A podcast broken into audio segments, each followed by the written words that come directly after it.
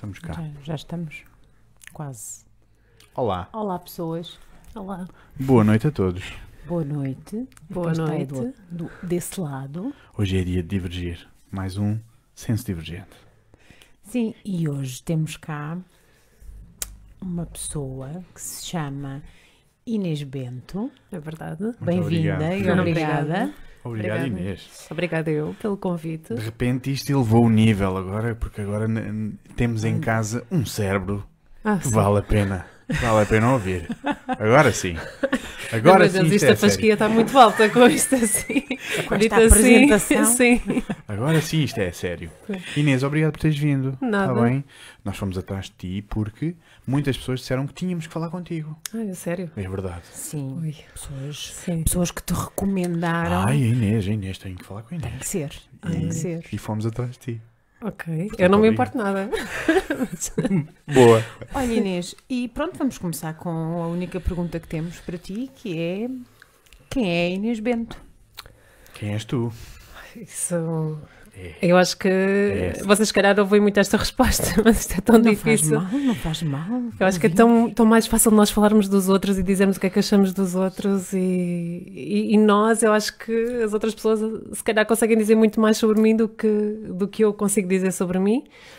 O que eu, o que eu sei, o que eu não tenho dúvidas e, e a uma coisa é, é que sou mãe, Olha, Já começamos um bom começo, um bom Sim. começo. Sim, e isso para mim é assim, É importantíssimo. é a coisa mais importante da nossa vida e acho que nós só temos noção disto quando realmente somos mães. Olha, Ahm, o que é que te aconteceu quando foste mãe? Exato. Ah, foi tudo. ahm, eu, eu- era uma coisa que foi planeada, foi muito planeada. Por isso, eu acho que quando chegou àquela altura, nós achávamos que estávamos preparadíssimos para isso. Portanto, é agora. Sim, contudo, tivemos assim logo no primeiro um desafio gigante. Porque, pronto, isto agora já introduzindo assim uma coisa que não é mesmo, que é Faz a, a parte que tem a ver com, ser mãe, mas foi das coisas mais importantes da nossa vida, foi saber que o nosso primeiro filho ia nascer, por exemplo, com uma fenda labiopalatina. Ok. E isto foi Uau. não só o ser mãe, como ser mãe de uma criança que ia nascer com uma má formação congénita, que para nós na altura aquilo foi assim um choque tremendo, mas que Um balde de água fria. Sim, não é? foi mesmo, porque é o nosso primeiro filho, nós pensamos sempre naquele nenuco perfeitinho e de repente ecografia e dizem-nos que Algo vai que nascer. está aqui qualquer coisa. Sim. Um, e isso acho que foi das coisas que nos fez rever muito uh, a vida naquele momento. E então aprendi imenso, aí foi acho que daqui para a frente as coisas vão ser mais simples uh, e vou ver as coisas um bocadinho de outra maneira.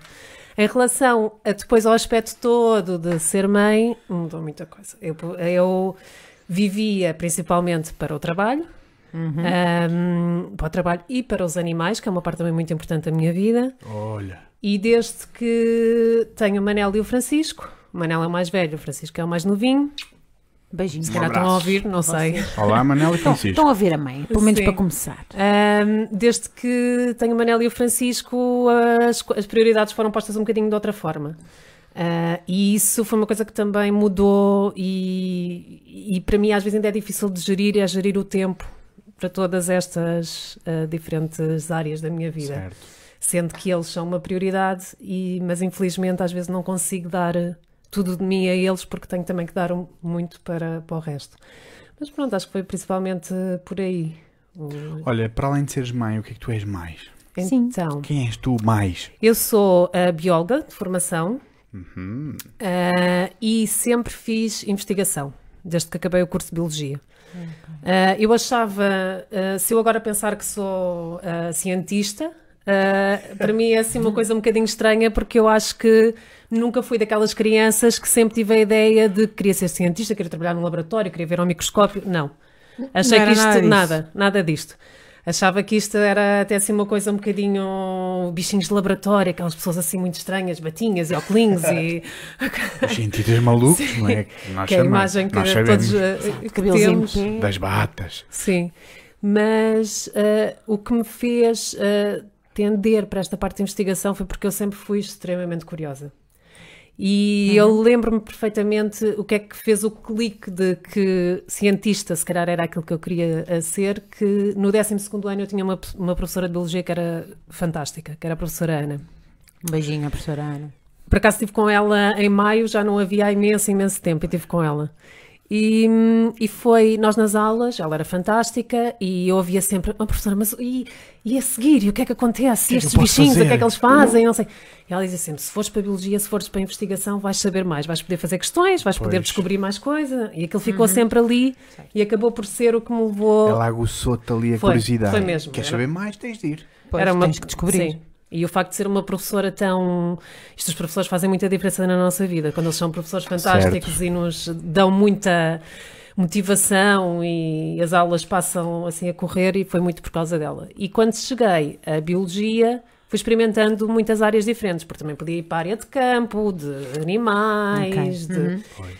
E foi quando comecei a fazer trabalho voluntário num laboratório, a ir lá só de vez em quando, às quartas-feiras à tarde, que era quando eu tinha a tarde livre, e isso que comecei a perceber que não, eu afinal gosto mesmo disto. Isto aqui estar sempre a pensar, estar sempre a ler, estar sempre. bem aqui. Eu gosto imenso disto, este ambiente, tudo isto, e foi isso que me levou depois a ir para a investigação mesmo. E pronto, eu tenho feito sempre investigação em áreas diferentes. Olha, o que é que. O que é que tu investigas? O que é que tu investigas? Sim. É isso mesmo. Tenho Então, outra pergunta, mas fica para depois. Neste momento, ah, estou a trabalhar em malária. Trabalho, ah, sou ah, pós, nós chamamos de pós-doutorada no Instituto de Medicina Molecular João Lobo Antunes, que agora é um nome que está também associado ao Instituto, e trabalho ah, em malária. E então, nós em malária podemos estudar várias perspectivas da malária. No fundo, a malária é uma doença que é endémica de países, principalmente os países africanos. Nós cá, felizmente, está erradicado. E tudo começa com um pequeno mosquitinho que vem, que pica Certo. e que vai para um hospedeiro e este parasita vai, passa através de várias células, chega ao fígado, desenvolve-se, desenvolve-se, desenvolve-se, não há sintomas nenhuns e depois dali vai para o sangue e no sangue, quando se começa a desenvolver e a arrebentar as- os glóbulos vermelhos que nós temos e onde ele vive, como é um parasita, como nós sabemos que os parasitas vivem à custa dos Exatamente, outros, consomem. Pronto, Aí começa a desenvolver-se a doença e todos aqueles sintomas associados à malária, às febres, que depois chega a um ponto de coma ah, e há vários ah, problemas associados. Uau. E ah, no meu laboratório estudamos muitas áreas diferentes da malária. Eu, neste momento, estou a tentar ah, entrar para a parte que tem a ver com como é que este parasita, se- este parasita se multiplica. Como é que é aquilo que nós chamamos do ciclo celular deste parasita.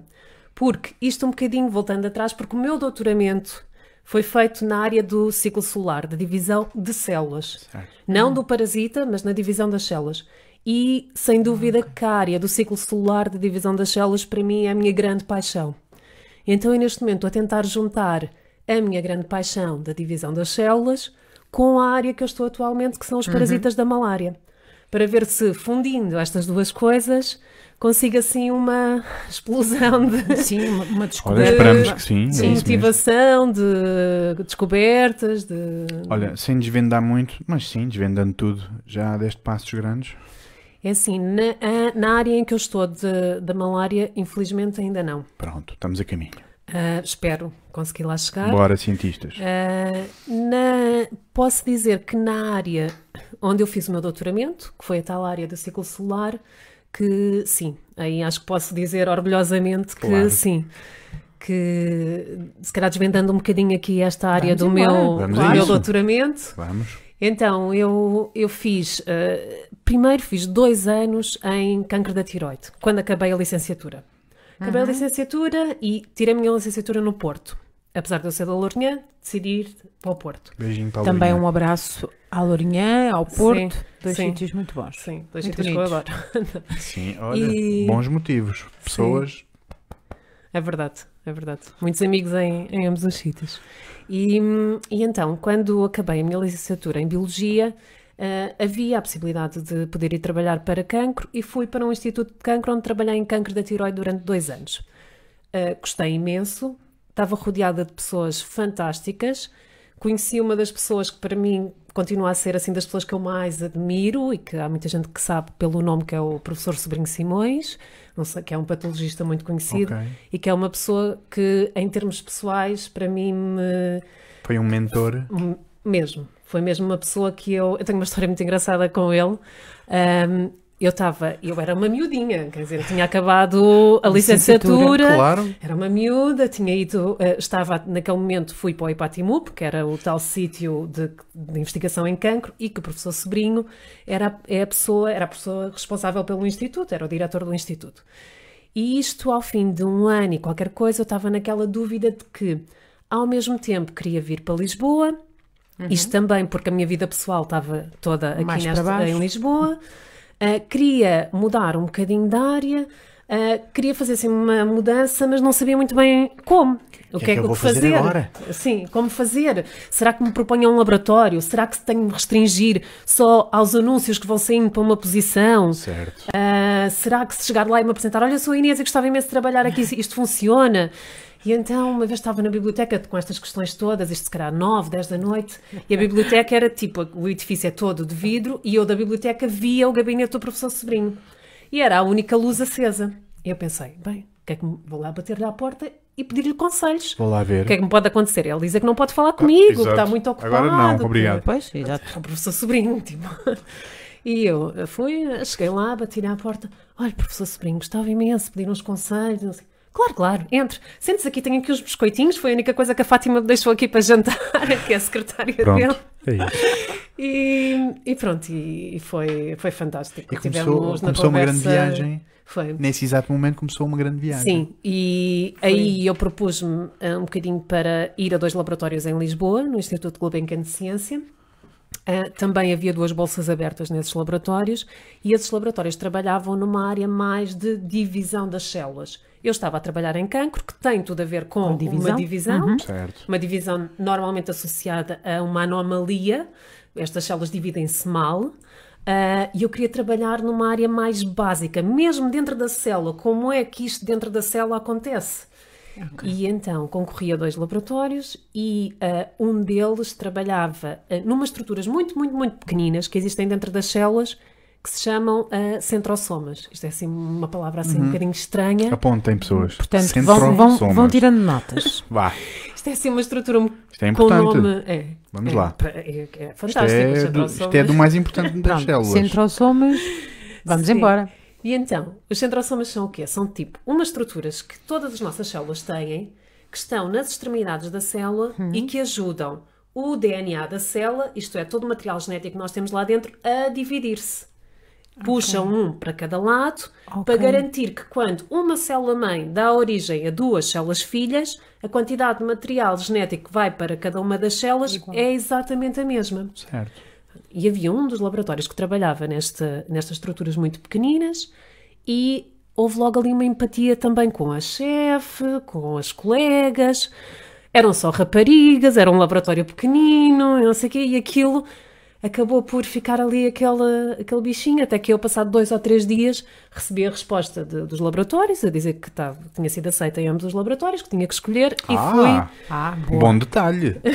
Aceito queremos. nos dois Venha. e, portanto, agora escolhe. E tiveste que fazer uma escolha. Sim, e, e felizmente, quer dizer, não foi fácil na altura, o que é que eu ia Pois. escolher, era tudo um bocadinho desconhecido para mim, mas acho que esta empatia toda também, tudo isto, o bichinho que ficou, e acabei por ir para um laboratório que é no Instituto Gulbenkian de Ciência, que é um laboratório da doutora Mónica Betancourt Dias, que foi a minha orientadora, Um, e aí eu fiz um primeiro ano em que fiquei completamente apaixonada por isto dos centrosomas, da Uau. divisão das células, como é que as células se dividem.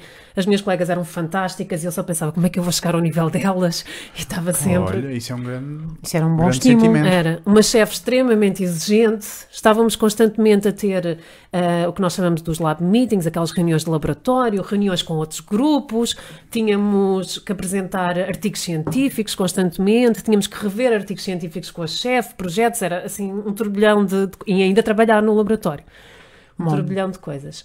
E eu, entretanto, tinha aquela. Nós em ciência, infelizmente, não há uma carreira científica. Infelizmente ou felizmente, porque. Vamos falar sobre isso. Sim, Pois. Vamos, porque vamos. também o estarmos sempre na mesma posição em ciência não funciona. Nós temos que andar sempre à frente. Claro. Ouviram? E- Ouviram isto? Sim. Temos Só que- isso é que faz sentido, é? Sim. Só isso é que traz evolução. Sim, sem dúvida. E então eu, naquele momento, ah, estava naquela fase, ok, eu quero continuar em ciência, vou seguir para um doutoramento.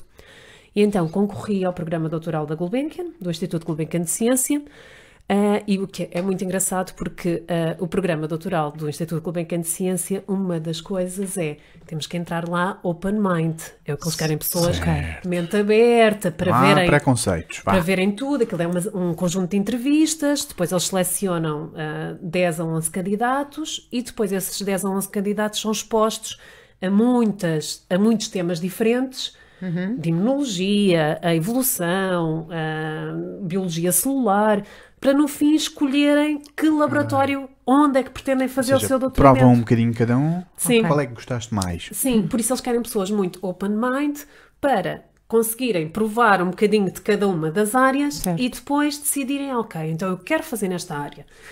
E eu entrei lá no programa de doutoramento, nas entrevistas do programa, a dizer que já sabia para onde é que queria ir. Quer dizer, eu queria ficar no laboratório Uau. da Mónica.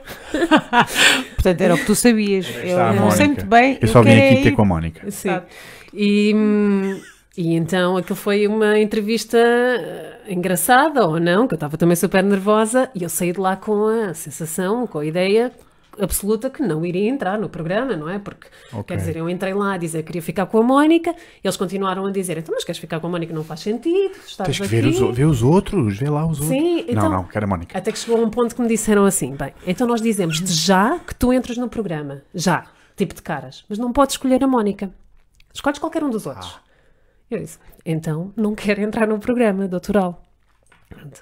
E Certo. quando eu saí de lá, eu sabia que queria continuar ah, com a Mónica.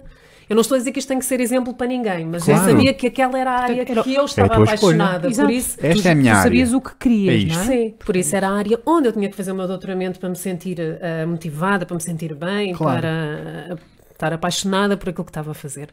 E Isso é acabei, importante. sim, muito.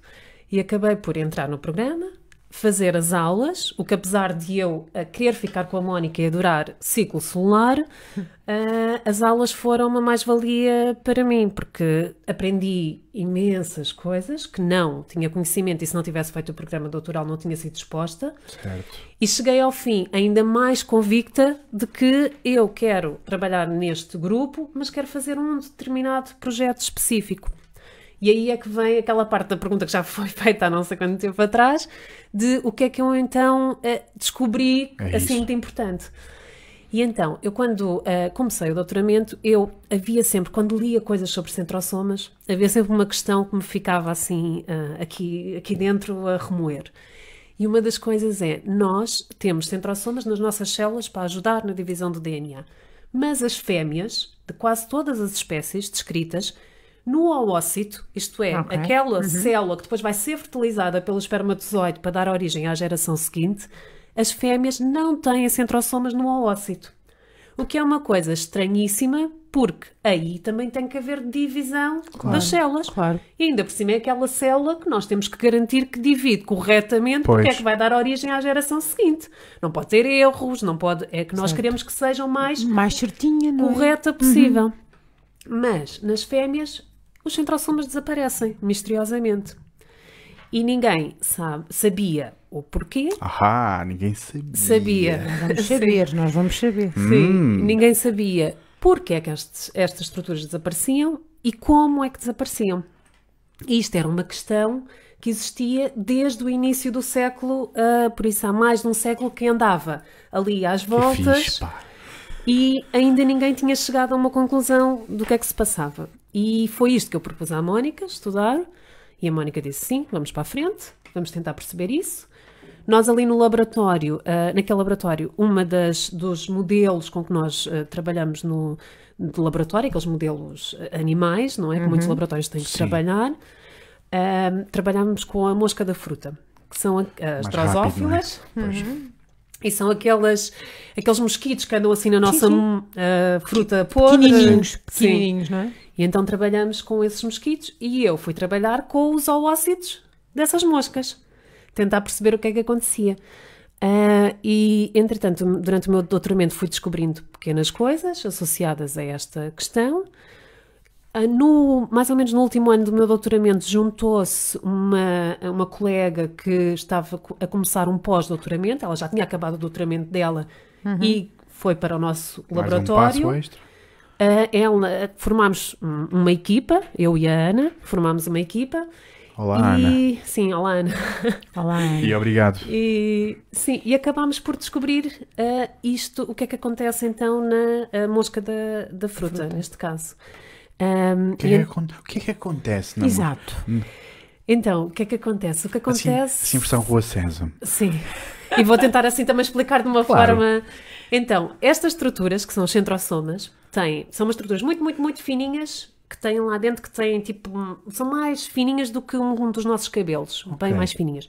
Mas à volta têm um conjunto de proteínas, um conjunto de material, imaginem que é tipo os tijolos e o cimento à volta. E o que nós percebemos foi que, ao longo do desenvolvimento do oócito da mosca, este cimento que revestia este tijolo ia desaparecendo. Ia-se perdendo, perdendo, perdendo, até que chegava a uma altura que ficávamos só com os tais tijolinhos, pequeninos. E então ah, percebemos que havia este desaparecimento, que ficavam umas estruturas nuas, despidas, Certo. E a nossa hipótese Soltas. foi, então, estas Móveis. estruturas, se calhar, ao estarem desprotegidas, são muito mais sensíveis Ok. e acabam por desaparecer. Ok. E então nós andamos ali às voltas, porque depois em ciência isto é tudo andar aqui com hipóteses, sempre. voltas. Não deu, vamos tentar outra Exato, vez. Não vamos deu, ver, vamos ver, vamos E rever. o que nós tentámos fazer foi, ah, depois de várias voltas, foi, ok, então vamos fazer com que estas estruturas estejam sempre vestidas, sejam, estejam sempre revestidas deste material até ao final do desenvolvimento do oócito e vamos ver, agora perguntar ao contrário. Então, se elas estiverem sempre O que é revestidas, que acontece? se elas estiverem sempre protegidas, será que elas não desaparecem? Porque se a nossa hipótese está correta, então agora elas estando sempre protegidas, vão estar lá até ao final. E assim foi Ora, percebemos que este eh, revestimento que existe à volta é essencial para que as estruturas se mantenham. Se este revestimento desaparecer, as estruturas acabam por se perder. E se nós mantivermos estas estruturas até ao final, que é uma coisa que não acontece, por exemplo, no oócito de uma mosca eh, normal, daquelas que andam para aí a voar, o que acontece é que quando há a fertilização com o espermatozoide, não é possível haver o desenvolvimento do embrião. certo. E então a evolução, que é muito inteligente, fez isto de que maneira a que tudo funcionasse. Então nós, na realidade, os centrosomas que nós temos no nosso corpo são todos herdados do nosso pai. Vêm do espermatozoide do pai. Porque a mãe não contribuiu com nada. Certo. Isto porquê? Porque o espermatozoide do pai tem que ser móvel. Aquela coisa que nós vimos dos espermatozoides Sim. que têm que se mexer. Eles têm assim uma cauda, uma caudinha, Sim. que nós chamamos um flagelo. E este flagelo é das coisas mais essenciais para que ele exista, é o tal centrosoma. Uau. Por isso, evolutivamente, se o espermatozoide tinha que se mexer, tinha que ter um centrosoma obrigatoriamente. E a, evolu- e a natureza percebeu que se a Certo. mãe também contribuísse com um, Não aquilo não dava certo. Ia chocar. Porque o embrião acabava por ter centrosomas a mais do que aquilo que necessita para se multiplicar. Então ficou para quem precisava de se mexer. Ficou para quem precisava de se mexer, exatamente. Ok. E pronto, e acabámos por descobrir eh, isto, foi obrigado. fantástico. é? E, e pronto, e publicámos numa, numa excelente revista científica. Olha, que e como é que o mundo reagiu? Hum, nem tenho bem noção. Não tens noção, mas. Nós naquela altura. Olha Ai, que. naquela altura nós estávamos, nós só queríamos publicar isto, porque isto foi um processo que demorou. Eu acho que desde o dia em que nós submetemos o artigo, o nosso- a nossa primeira versão do artigo, até nos dizerem que está aceito, Pronto, assim está fixe. foi um ano e oito meses para aí. E agora? Ainda não. Muda isto. E agora? Mas Ainda mesmo, mesmo. Desde a cor do gráfico. Review, review, quê, review, review. Mesmo, até Ok. à seta de. Também, hein? Aquilo Foi Até assim. que pode estar melhor. E, tu- e a Mónica só nos dizia: tenham calma, porque podem nunca mais ter uma oportunidade destas na vossa vida. Tipo, isto é mesmo uma coisa. Olha, olha. E, hum, e pronto, e depois tudo correu bem, felizmente. E pronto, eu acho que nós, em termos do, do mundo em geral, nem tenho assim muita noção. Eu acho que as pessoas, sendo um artigo de uma coisa que foi descoberta, que estava assim, sem, sem uma resposta, eu acho que tivemos bom feedback das pessoas na área. Ahm, depois, aqui em Portugal também foi um bocadinho explorado. ah, pronto, sempre que há um bom artigo científico em Portugal, e felizmente nós fazemos boa ciência e conseguimos ter Era, era a bons. pergunta. É é, a pergunta a seguir. nós conseguimos ter bons artigos científicos, é sempre uma coisa que é um motivo de orgulho e que acaba por ser eh, lançado para os meios de comunicação, e, o que é ótimo. Para as É bom. pessoas. É, é ótimo. Então vamos à pergunta que já, já revelaste, que é, em Portugal, como é que está a ciência? A saúde da ciência em Portugal? Sim, olha, eu, eu acho. Podemos fazer perguntas sensíveis? Sim, Não vamos afetar Não, as instituições? Não, eu acho que, quer dizer, eu acho que se calhar nem sou assim a melhor pessoa para responder a estas coisas, porque eu ainda estou um bocadinho naquela Do parte de confortável Pois. de, ser eh, pós-doutorado, ainda não tenho tipo um grupo de investigação para gerir, não é? E aí Certo. é que acho que vem a parte difícil É que isso, é isso mesmo. Enquanto estás aí, vamos responder. Sim. E hum, a, a saúde da ciência em Portugal, eu acho que nós fazemos muito boa ciência, temos muitos, temos grupos muito bons. Ah, muitas destas pessoas ah, são pessoas que fizeram doutoramentos lá fora, depois vieram para Portugal, ah, são portugueses, a maioria deles. e- Isso é interessante. Sim, sim. Muito E acho que há, um- há uns anos atrás, se calhar para se fazer boa ciência, há uns anos, mas mesmo há uns bons anos, se calhar era mesmo importante ir para o estrangeiro, numa determinada fase da Ok. nossa vida, ir para as grandes cidades, para os grandes institutos de investigação, e foi o que aconteceu com muitos destes eh, que são agora investigadores principais, como a minha chefe atual, como a minha chefe de doutoramento. Certo. São pessoas que fizeram o doutoramento delas Fizeram a ah, tal fora. viagem. Sim, sim, fora.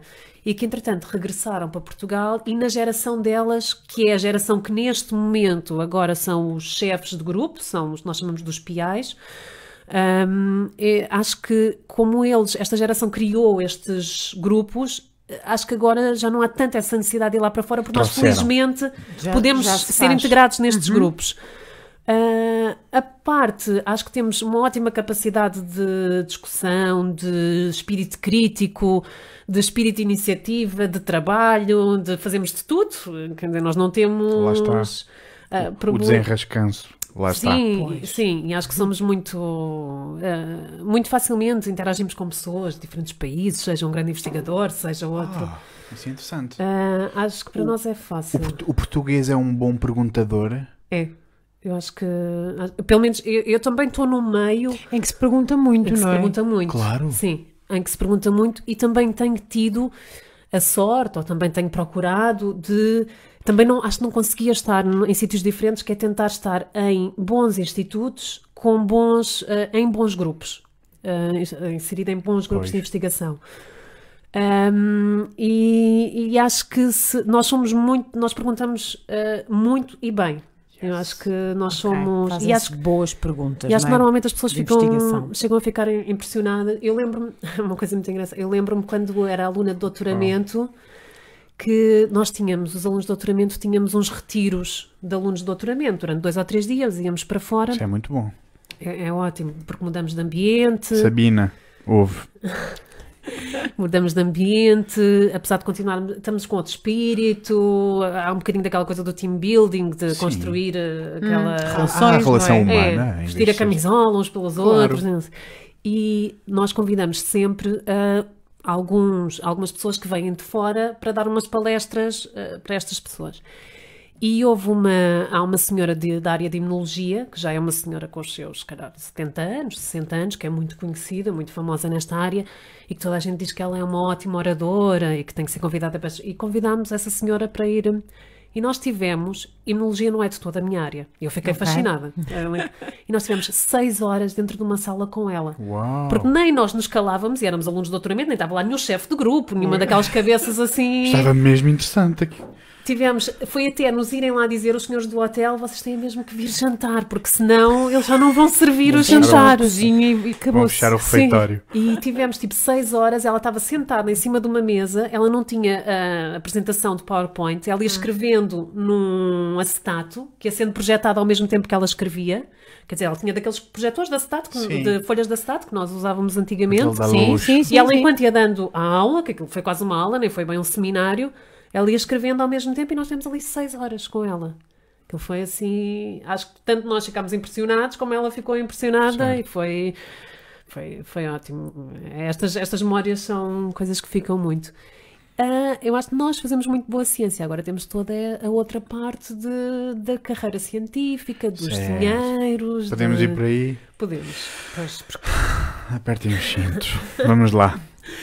Ah, Olha, sim. se os novos jovens, os novos jovens quiserem ser cientistas, o que é que eles têm que esperar? De bom e de mau. Sim. ah, Queres começar por que lado? ah, Pelo bom ou pelo mau? Não, eu acho que eu acho que não é não primeiro não- acho que não tem que pensar muito.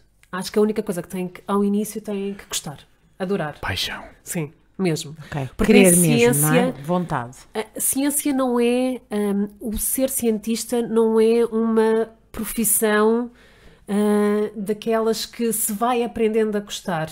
Eu acho que se tem que gostar ah, mesmo, porque ah, não é um sítio onde se vai ganhar dinheiro. Nós não vamos para lá para irmos para aquela profissão para ganhar dinheiro. Certo. Não vamos para lá para subir na carreira, não vamos para lá para ficar efetivos num sítio e ter estabilidade, ahm, não, não vamos para lá para ter um emprego das 9 às 5 ou das 9 às 6.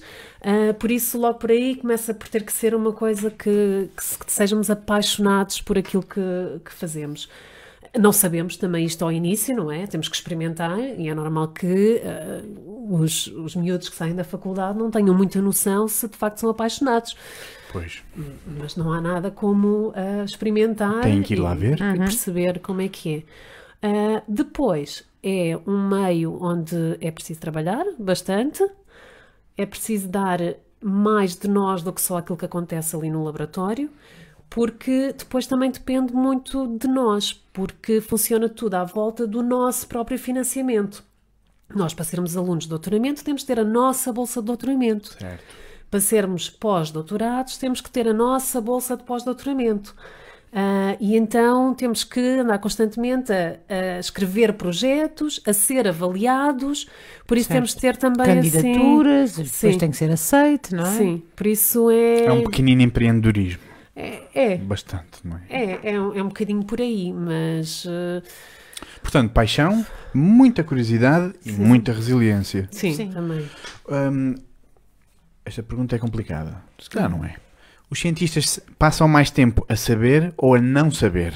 Ah, eu acho que a não saber. E é fixe? E é, acho que é o melhor. É o melhor. Eu acho que é o melhor, porque isso que nos senão. faz. É, sem dúvida, porque Se senão. já souberes, não vais testar, não é? Não vais Claro. procurar. Claro, se já soubermos, não, não vamos continuar a pesquisar. E é, nós sabemos assim, uma coisinha. E dali vêm mais Yes. Sim. milhentas Ou coisas. seja, Porque não a mim há... porque a mim estava-me a surgir, desculpa, eh, estava-me a surgir uma mal. questão que é, por exemplo, como é que essa descoberta que tu fizeste, não é, da divisão Sim. celular e, e, Sim. portanto, como é que como, como é que isso trouxe implicação, por exemplo, para outros, Sim, para outros estudos ou outras áreas? Trouxe para imensas coisas, imensas coisas. E isto é engraçadíssimo de se perceber, porque Pois. nada na ciência fica, acabou, fica dentro da Pois. gaveta e está fechado. Tu desbloqueias, desbloqueias para muitos. É isso, porque tu estavas a dizer eh, aqui, depois sobe para ali, portanto, todas essas curiosidades e todas, portanto, esta também teve uma implicação, não é? Teve, teve, sem dúvida. Nós, por exemplo, eu, eu acabei por sair da- do grupo, porque em ciência é mesmo isto, não há uma carreira científica. Nós não vamos, eu não iria continuar naquele grupo para sempre e por isso tive que eh, tentar perceber uma outra área onde eu ia fazer investigação. Entretanto, aquele projeto continuou e aquele projeto, neste momento, tem várias implicações, desde a parte de, ok, então, os centrosomas desaparecem nestas células, Mas será que nas outras células do nosso corpo, onde os centrosomas também desaparecem, por exemplo, o músculo também não tem células, Ok. também não, desculpem, também não tem centrosomas, será que ele usa o mesmo mecanismo? Então, neste momento, já há grupos que trabalham em músculo que ficaram interessados na certo. nossa descoberta, que querem colaborar com aquele laboratório Ora para tentar bem. perceber se nas células de músculo o processo é o mesmo. E então, se isto é assim um processo universal que as células encontraram. É uma, é uma espécie de equipa humana para descobrir É, a realidade. A parte de fertilidade. Se nós, Pois. sim, nós percebemos Pois, pois. que as moscas não conseguem ter descendência se mantiverem este centrosoma. Será que, no caso até mesmo das, dos humanos, que as senhoras que não conseguem ter filhos, quando o problema é, é das senhoras, porque nem Certo. sempre é, Sim. se não é porque algumas delas mantêm os centrosomas até ao fim e depois, quando há fertilização, não há desenvolvimento do embrião. Por isso, já há quem, quem trabalha em fertilidade ah, humana, Através infertilidade desse- humana, que queira tentar perceber se isto Se também acontece acontece isto. lá.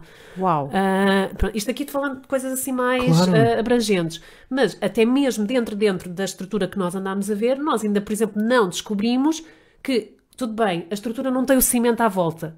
Fica mais desprotegida, fica mais frágil. Mas como é que ela desaparece mesmo? O facto de ser frágil é o quê? Ela explode? Pois. Ela vai se desintegrando? Fica a pergunta. Ela... Há Pois. várias estruturas que a puxam e ela acaba por não ter capacidade de se manter. Pois, porque mesmo essa descoberta do desaparecimento é importante se for preciso manter ou se for preciso que desapareça, não é? Ambas Portanto, as- tudo. Claro, ambas em cancro também. Ah, Pois. Em cancro normalmente há mais centrosomas. Mas será que o processo é o oposto? Será que agora eles estão mais protegidos do que o normal e então faz com que eles se mantenham durante mais tempo do que acontece normalmente?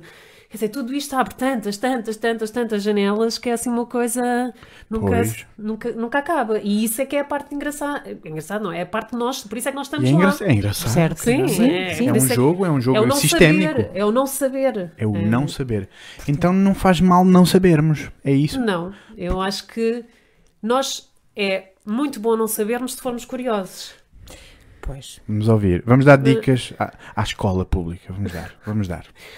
Eu acho que é, eu acho que é ótimo, pelo menos pela minha perspectiva, que de, não faz mal nenhum não sabermos. Ah, podemos não saber de muitas coisas, desde que sejamos curiosos para procurar, Para ir buscar mais. para tentar perceber porque é que aquilo que nós não sabemos acontece, ou é daquela forma, ou. Ah, e isto pode-se aplicar em. desde as. ah, como estávamos, a, escola pública. Sim, pode ser desde os mais pequeninos do jardim Claro. de infância até às universidades. Até não, há, não há mal nenhum em não saber. O que é mau é, é continuarmos nessa ignorância, é o não diz- querermos. e dizer que já sabemos quando na realidade temos dúvidas, não é? Sim, não, isso é péssimo. Isso E há- é, isso é estagnar. não, e isso é daquelas coisas que acho que aprendi logo de início. É, nunca podemos achar que sabemos ou dizer que sabemos quando não sabemos, na realidade. Pois. E, e mais vale dizer logo, eu não sei, É mais rápido. Sim. eu não sei. É mais, é mais rápido, fazemos uma melhor figura, porque dizemos a verdade. Eu não sei, mas vou procurar e mostra que nós somos curiosos e que queremos continuar e vamos. Quer dizer, isto acho que funciona um bocadinho para tudo. Desde uma entrevista de emprego, que às vezes fazem-nos perguntas que nós Certo. não sabemos. E mais vale dizer que E não do que estarmos tentar a fazer uma responder e, figura. ele- e a pessoa que está do outro lado percebe logo: olha, isto não percebe nada disto. Sim. E não vale a pena. não é? Não, não vale a pena. Portanto, há muito, há muito para levar da- do processo científico, do método científico, para a escola, para o processo de aprendizagem normal de um ser humano. Sim, Quando tu disseste agora, disseste uma coisa importante, nós podemos começar logo de pequeninos, com os pequeninos, a fazer ciência. Sim, Não é isso que é brincar? sim. No fundo, tu não brincas. Sim, ah, sim. Bora Nós, lá. eu acho que no Vamos laboratório, no laboratório nós fazemos receitas. É só jogos. Aquilo é muito à base das receitas. Eu quando estou a olhar ali para um protocolo, aquilo parece uma receita que eu tenho para fazer o bolo no fim de semana com, com o Manel e com o Um Francisco. deste. Sim, um e, e, e no fundo vamos experimentar e às vezes tipo, ah, deixa-me pôr um bocadinho mais disto para ver se... E é um bocadinho aquilo que nós fazemos ali eh, no laboratório. E, e sim, eu acho que é nas escolas, eu acho que seria ótimo, sem dúvida que acho que seria ótimo se se trouxesse um bocadinho mais desta curiosidade. Pois. Já há Dessa há capacidade também de experimentação, Sim. não é? Possibilidade. Sim, e não ser uma coisa ah, já ah, automatizada, não ser uma coisa de que todos têm que aprender é? assim, é daquela Mente aberta, forma, não é? Não era o que sim. tinhas que ter? Sim, de seguir as letras com os traços estranho. que eu- os meus filhos ainda não estão ne- nesta fase, Ia mas eu perguntar. lembro-me. Não, ele- o, o Manel tem 4 anos, o Francisco tem 2. Eles ainda não estão nesta fase da escola, nesta fase da escola. Não sei muito bem como é que eu também vou reagir a essa fase porque pronto, Era o que, Pois, era o que eu ia pois, perguntar. pois, pois. Podemos ir por aí? podemos. Sim. Olha, como é que tu olhas para a escola como ela está e a forma como tu trabalhas? Pois, eu, eu assim, eu já, eu agora Vai ser uma espécie de. É. Pois não sei, eu acho que isto vai ser. Eu, eu já há muito tempo que saí da escola, não é? E a minha irmã, que é mais nova do que eu, mas também é relativamente próxima, por isso também já não tenho muita ideia como é que era a escola dela. Eu acho que a escola, daquilo que eu me lembro, passa muito pelo professor que nós temos, pela sorte. A- Acho que começa logo por aí. Apesar de. Pela sorte. Sim, Sim, Professores, bora lá. porque é, é mesmo muito aleatório. É, é. Porque os livros acabam por ser um bocadinho iguais para todos. Depois a maneira como damos a volta àquilo é que pode fazer ali a diferença. E eu, por exemplo, eu tive uma sorte tremenda da minha professora de escola primária, que é a professora Celina, que não deve estar a ouvir, Beijinho à mas... professora. Onde? Onde? De Ribamar, da Lourinhã. Ok. Ora bem. E, e ela pá, era uma professora fantástica. Tipo, para já, eu, na minha geração, ainda há quem diga que tinha medo dos professores. Quer Ok. dizer, E nós, da, daquela professora. O que é que ela te fez de bom? Exato. De- O que é que ela Clique. deu? Sim, então eh, há Vamos coisas que eu, que eu não, não me esqueço eh, dela. Ela tinha uma coisa que era Esta- todas as, quase todas as semanas nós tínhamos, eh, escrevíamos um poema. Eh, podia ser uma coisa muito pequenina, podia ser só uma quadra, podia, alguns não tinham muito jeito, também não eram obrigados a tal, mas aquele que escrevesse assim um poema mais eh, bonito, mais engraçado, mais líamos para a turma e, e escrevíamos à máquina esse poema. Que era uma coisa que. Grande recompensa. Sim, que nem toda a gente Para a tinha. máquina. Sim. Uau. Lembro-me. Lembro-me perfeitamente bem disso. Escrevemos poemas e de- depois eh, escrevemos à máquina. Ah, ela nunca, nunca, nunca nos ah, fez as coisas pelo, pela. Não é o medo, mas é aquela sensação que estás a fazer mal ou que. Ah, pelo julgamento. Ah, Está mal. Avaliação.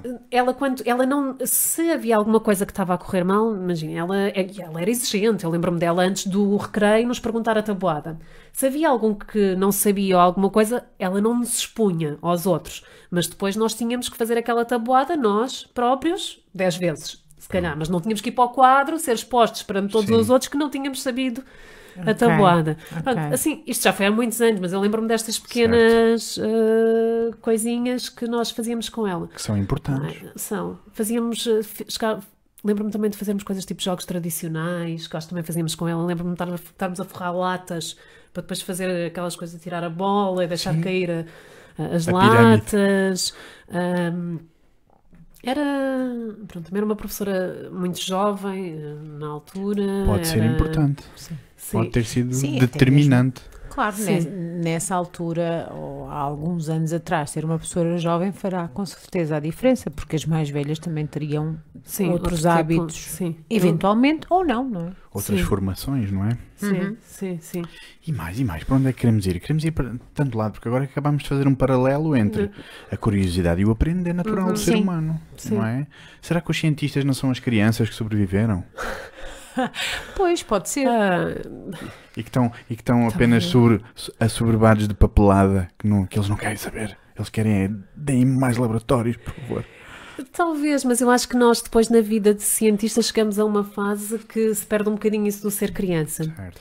E isto acho que hum, eh, começa a ser aquela fase onde eu agora estou a começar a entrar, que é eh, nós até nós durante o nosso eh, doutoramento, antes do doutoramento, o doutoramento é tudo uma aprendizagem, acho que é isso que é das coisas importantes também de dizer aos alunos de doutoramento, é, não é visto assim como uma grande pressão, como uma coisa, é vão aprendendo, vocês são alunos, dizer, são alunos, não têm que saber fazer as coisas, não têm que, são alunos, têm que aprender, têm que ser exigentes com eles próprios, têm que ser dedicados, não é? Nós também não gostamos de ter Sim. um aluno que não é dedicado, mas não é, não têm que saber tudo. E aí acho que podemos ser crianças, podemos explorar, podemos sempre seguindo um bocadinho uma linha, porque infelizmente o doutoramento tem um, um prazo. Há uma determinada altura que se tem que entregar uma tese E acaba por se ter um prazo. Depois começa a chegar a uma outra fase que se calhar já começamos a entrar na adolescência, não é? Aqui da, que é aquela fase que já estamos a pensar um bocadinho na fase adulta dos cientistas, que é eu quero ser chefe de um grupo ou não. Ok. Eu quero ter uma equipa de investigação a meu cargo ou não. E aí, quando passamos para aquela parte que temos uma equipa de investigação a nosso cargo, acho que temos que começar a perder um bocadinho essa parte de ah, explorar, até porque perdemos tempo de bancada, começamos a não conseguir fazer as tais receitas, os tais protocolos, a mexer nas pipetas, a ir para o Certo. microscópio. E começamos a ter que trabalhar muito mais para conseguir ah, gerir uma equipa, não só de pessoas, e às vezes é das coisas mais difíceis, que é gerir muitas pessoas Mais diferentes. liderança, mais gestão. Sim, e também conseguir garantir dinheiro para o laboratório funcionar. Isso é que assusta. Certo. É, é assusta mesmo. Essa parte é assustadora. Assusta mesmo. Portanto, aí, tam- aí então há um- uma escolha, não é? Portanto, eu quero este caminho ou eu quero continuar a fazer a... Sim, hum, infelizmente, nós cá em Oh, Portugal não. temos muito essa opção. Ah, Ah, Pronto. interessante. ok. Nós cá em Portugal ah, não há a carreira científica, isto é, não há o chegar, por exemplo, a esta fase onde eu estou e agora dizer, não, eu estou muito bem da forma que estar a estou. investigar só. Eu gosto muito de estar na bancada, continuar a ter algumas coisas mais relacionadas com escrita, com projetos, com papers, com, com os artigos científicos, com apresentações, não- mas continuar a trabalhar na bancada, continuar a, a ter também alunos comigo e isso, e deixar estar eh, o papel de eh, chefe de grupo, de conseguir dinheiro para, para o meu chefe. Nós não podemos decidir isso porque esta parte de continuar sempre na bancada não existe até nós termos 60 e tal anos e entrarmos na reforma. Pronto, não existe. Ok. Ok. E então, Uau. cá, cá em Portugal, não havendo carreira científica, porque não existe, e nós estamos sempre a, a- concorrer a bolsas para conseguirmos o nosso financiamento, ah, acabamos por ter que optar ou de facto somos ah, chefes de um grupo, somos ah, os PIs, do, do- nós chamamos os PIs, que é os Principal Investigators de um grupo, ou vamos para aí, e às vezes até o nosso próprio ordenado nós temos que conseguir garantir, temos que conseguir continuar a concorrer. Portanto, sim. sim. Ou então va- tentamos, por exemplo, dar aulas numa faculdade e ficar ado- associados a uma universidade.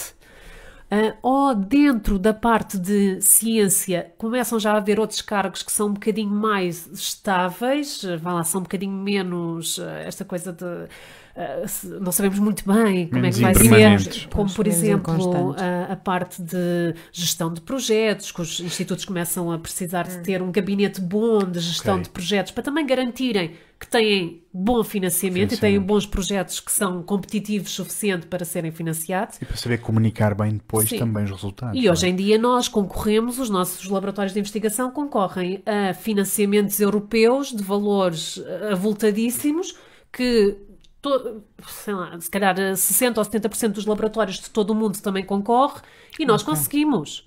E muitos dos Ah. nossos investigadores Estão conseguem.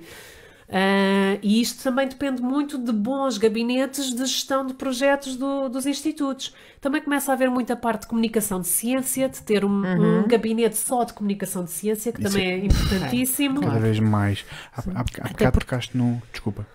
Eh, po- Há bocado tocaste num assunto que é hum, isso mesmo, a ciência faz, depois vai para o público, vai para, a- para a sociedade. Sim. Ah, o, o que é que se. hum, O que é que se transforma na comunicação científica para a comunicação em massas? O que é que se perde?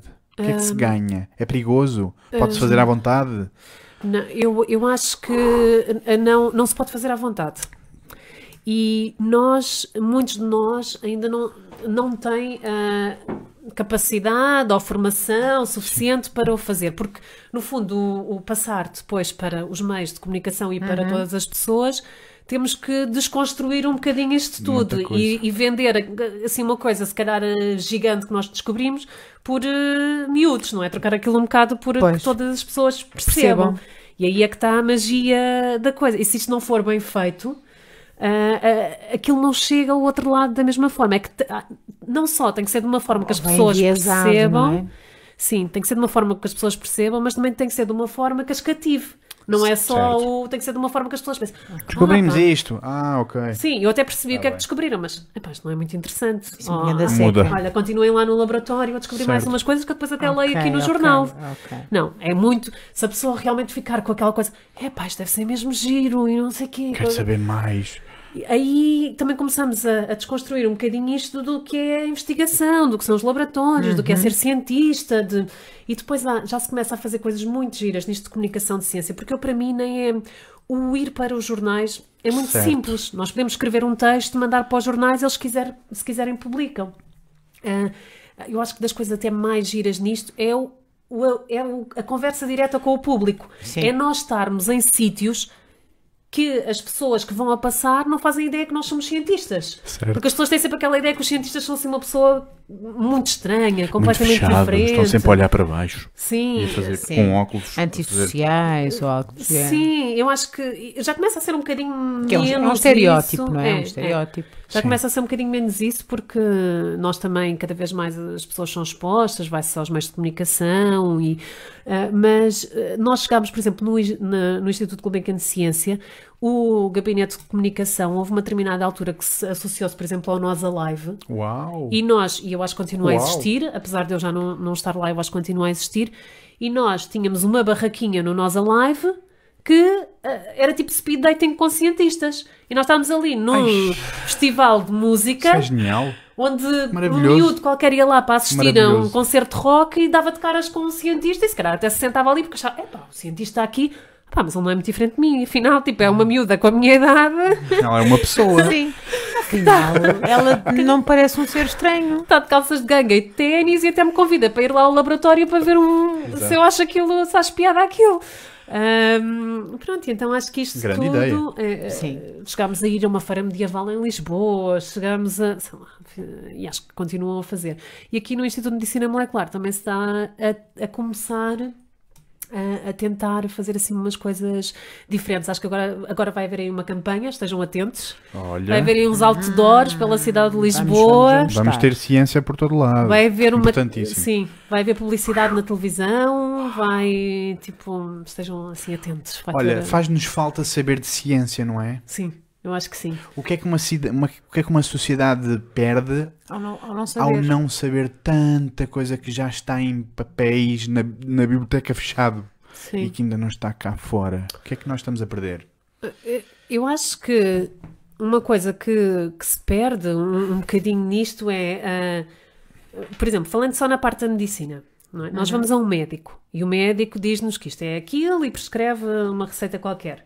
As pessoas normalmente nem têm a noção que para chegar até ali houve todo um trabalho de laboratório que permitiu Caramba. ao médico estar ali sentado e dizer, dizer aquelas que é coisas. isto e prescreve É isto. este e não é este, é este. No fundo, nós acabamos por estar muito no backstage desta, disto tudo e as pessoas nem se apercebem que nós ali estamos e nem dão muita. Porque às vezes as pessoas continuam a dizer: Mas tu ainda estudas? Mas tu ainda és estudante? Tu não trabalhas? Mas quando é que tu cresces e fazes Sim. alguma coisa da tua vida? É isso, é, são essas percepções. Ah, quando É tu- tão estranho. Sim, ah, tipo, as pessoas não têm noção do que é que nós cientistas Cientista, o somos, é fazemos.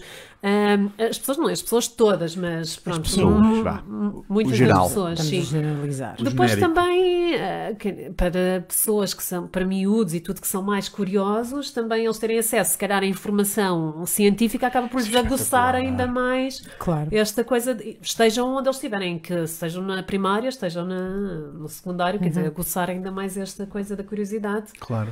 Um, mas eu acho que faz falta por esse aspecto também de sociedade, mas também faz falta por. Era ótimo se nós conseguíssemos chegar ao ponto que, por exemplo, os Estados Unidos têm, ou a Inglaterra tem, do financiamento não vir só de uma entidade uh, do Estado, de uma entidade estatal, vir também muito dos privados, dos particulares. Não há Encontras um- vantagem nisso. Sim, sim, porque ah, nós dependemos muito do financiamento que vem de uma determinada fonte. Se nós pudéssemos contar com, e, e nós eh, temos ah, empresas e pessoas cá em Portugal que teriam toda a capacidade financeira Caramba, para, pois nem que fosse, para Ok. financiar Pois um temos. projeto numa determinada área. Ah, e assim não tínhamos que depender só do Estado, era só conseguir cativar essas pessoas para perceberem a importância da ciência, o quão bem se faz ciência em Portugal e que de facto, se houvesse essa ajuda ah, monetária, que se calhar ainda conseguíamos fazer ah, melhor. Ah, e aí acho que se Melhor para todos. Claro. Sim. Isto é que é importante. A ciência é Isso, para todos. isso man- mantinha, ou se é que existe hum, autonomia no vosso trabalho? Ou seja, vocês têm total liberdade para estudar o que vocês Ah, querem? Não, não e sim, quer acho que temos um bocadinho dos dois, acho que Certo. vimos os dois exemplos. Nós normalmente, quando concorremos para ter dinheiro para um determinado projeto, concorremos com um projeto específico. O que já não nos dá total autonomia porque concorremos com um projeto específico. Mas aquele projeto também fomos nós que desenhámos da nossa cabeça com a nossa total liberdade. Não é? Ok. Por isso, ninguém nos está a dizer que não, tens que, a não ser, quer dizer, é dentro do nosso grupo que se estrutura, mas nós também só estamos naquele grupo porque gostamos daquela área, por isso conseguimos pensar sobre aquilo Certo. e ser livres o suficiente para pensar em várias vertentes daquela área.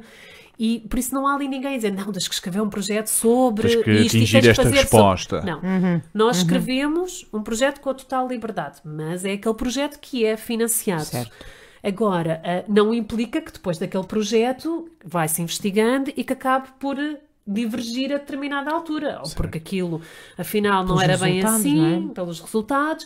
Às vezes um projeto começou de uma determinada forma e acaba de outra. Ah, pois, então. E nós somos avaliados ao longo do tempo. Nós Ciência. temos Isto mesmo. Nós temos que mandar relatórios, por exemplo, concorremos a um projeto para três anos, que nos dão dinheiro para três anos.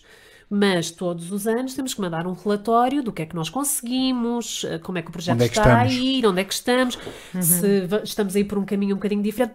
Nunca há, eu acho que não houve um caso até agora, pelo menos que eu saiba, que tenham depois vindo e dito: não, não, eu quero o dinheiro de volta porque afinal vocês não estão a ir Vocês por. não eh, descobriram é aquilo que, estranho. que- Sim. que tinham prometido. Sim, ou não estão a ir exatamente com todos os pontinhos que vocês disseram que iam fazer aqui no projeto. Não, isso ah, acho que não, não, não Olha, acontece. Vou fazer uma mas- pergunta altamente difícil. Ai, Posso? o que é que vai ser? É agora? Eu sou, eu sou o senhor das perguntas difíceis. Temos ciência por encomenda? Por encomenda? Não. Eu, eu não me percebo. Nunca viste? Não, eu acho que.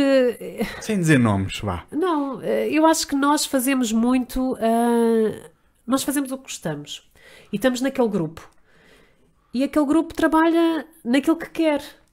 E, Espero que sim. E compete com os outros laboratórios que tra- trabalham na mesma área, noutros. eh, O que se calhar pode às vezes moldar um bocadinho aquilo que nós fazemos é a competição que existe, porque esta competição é, por exemplo, Sim. o nosso laboratório trabalha em malária e há outro laboratório nos Estados Unidos, por exemplo, também trabalha em malária e que está, por exemplo, nós entretanto apercebemos que eles estão a investigar o mesmo que nós. Isto acontece muitas vezes. Ok. Pois às vezes, se calhar, o que pode acontecer é nós, ah, vamos tentar ser mais rápidos do que eles, mas depois Ok, isto às vezes corre mal, Certo. porque o primeiro a publicar é o que ganha, o outro, mesmo que já tenha imensas coisas eh, descobertas, acaba por perder a, O que é corrida. O que é que se ganha e se perde? Não estou a É entender. porque nós, eh, a ciência é vista com. eh, nós podemos trabalhar 10 anos Certo. e nunca chegar a um resultado que nos permite pôr aquilo tudo bonitinho num papel e chegar a uma revista científica e dizer: está, Está aqui. aqui. o meu trabalho, avaliem-no e eu gostava que ele fosse publicado nessa revista. E ao ser publicado numa revista científica, é como a ciência é exposta ao mundo científico. Certo. A ciência evolui porque eu, por exemplo, agora publico no- aqui em Portugal numa revista científica internacional e todas as pessoas no mundo Vão inteiro poder- vão, vão poder ver. e vão poder trabalhar sobre o meu artigo científico. Ok, eles já descobriram isto, mas eu agora gostava de, vindo daqui, se será que isto é desta forma ou daquela, e é assim que a ciência vai Uhum. evoluindo. Nós não estamos só a trabalhar no nosso cantinho em Portugal e só sabemos o que se passa aqui. Não, nós sabemos, Claro. nós trabalhamos em cima de descobertas que outras pessoas noutros pontos do mundo fizeram. O que é que acontece? A ciência é muito, e os nossos currículos são muito avaliados com aquilo que nós publicamos. Ok, com o artigo ganhar. científico. Ok. Porque o artigo científico é aquilo que demonstra que o que nós fizemos, sim, teve uma descoberta. Tem uma validade, não é? Será ganhar Sim. relevância como equipa de investigação? Sim. Estes são rápidos, estes são Sim. eficientes, estes É, são... é assim, nós aqui, nós aqui em todos todas as partes do mundo avaliamos muitas os grupos de investigação com a quantidade de artigos que foram publicados. Ok. Não só com a quantidade de artigos que foram publicados, mas também onde é que foram publicados. Qualidade. Porque as revistas variam muito e há umas que são muito mais exigentes do que outras, e é isso que distingue uma revista.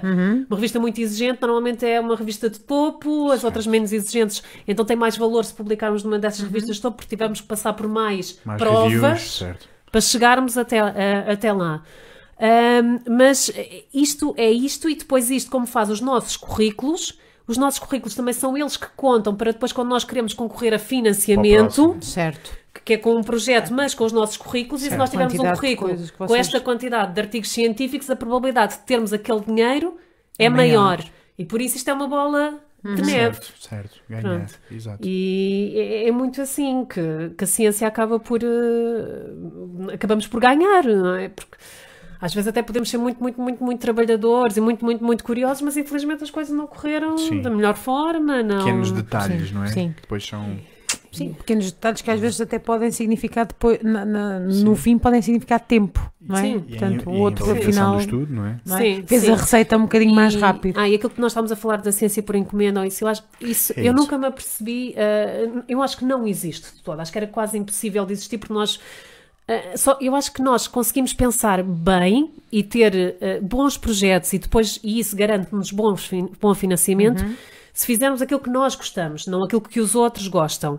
O que pode às vezes limitar um bocadinho isso é exatamente essa concorrência. É, se há um outro grupo a fazer a mesma coisa que nós, se calhar, em vez de tentarmos ser mais rápidos do que eles, se calhar vamos antes virar um bocadinho. Nós até gostávamos muito de tentar responder àquilo. Diversificar. Mas se calhar vamos virar um bocadinho mais para outra Ok. questão. Talvez isso é que faça com que se molde às vezes um bocadinho hum, os nossos focos de interesse. Mas não, é sempre a nossa encomenda. Certo, sim. Epá, vamos Sim. a isso, cientistas. Então, se calhar, também, comum. se calhar também é aí que, que, que tem algo, im- alguma importância, não sei, estou aqui a pensar, o facto de que não haver em Portugal, por exemplo, outras entidades que possam financiar, se calhar reduz esse risco dessas, dessas possibilidades de alguém querer agora chegar a um resultado Sim. ou uma, uma fórmula qualquer e dizer que aquela é mais válida que outra. Ah, eu, eu acho que o, o, o facto Vamos, de. vamos, vamos patinar aqui. Não, o Que é facto de importante. haver, sim, o facto de haver outros. Porque há muita polémica sobre isto, não é? Ah, e fala-se, e está Sim. na berra.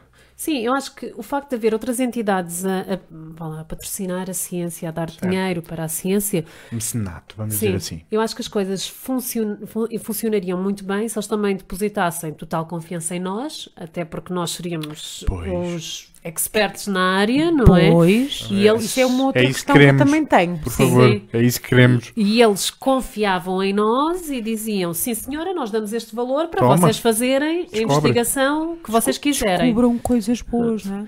Ahm, era, as coisas tinham que funcionar um bocadinho desta forma, não era termos eles agora meterem lá alguém Sim.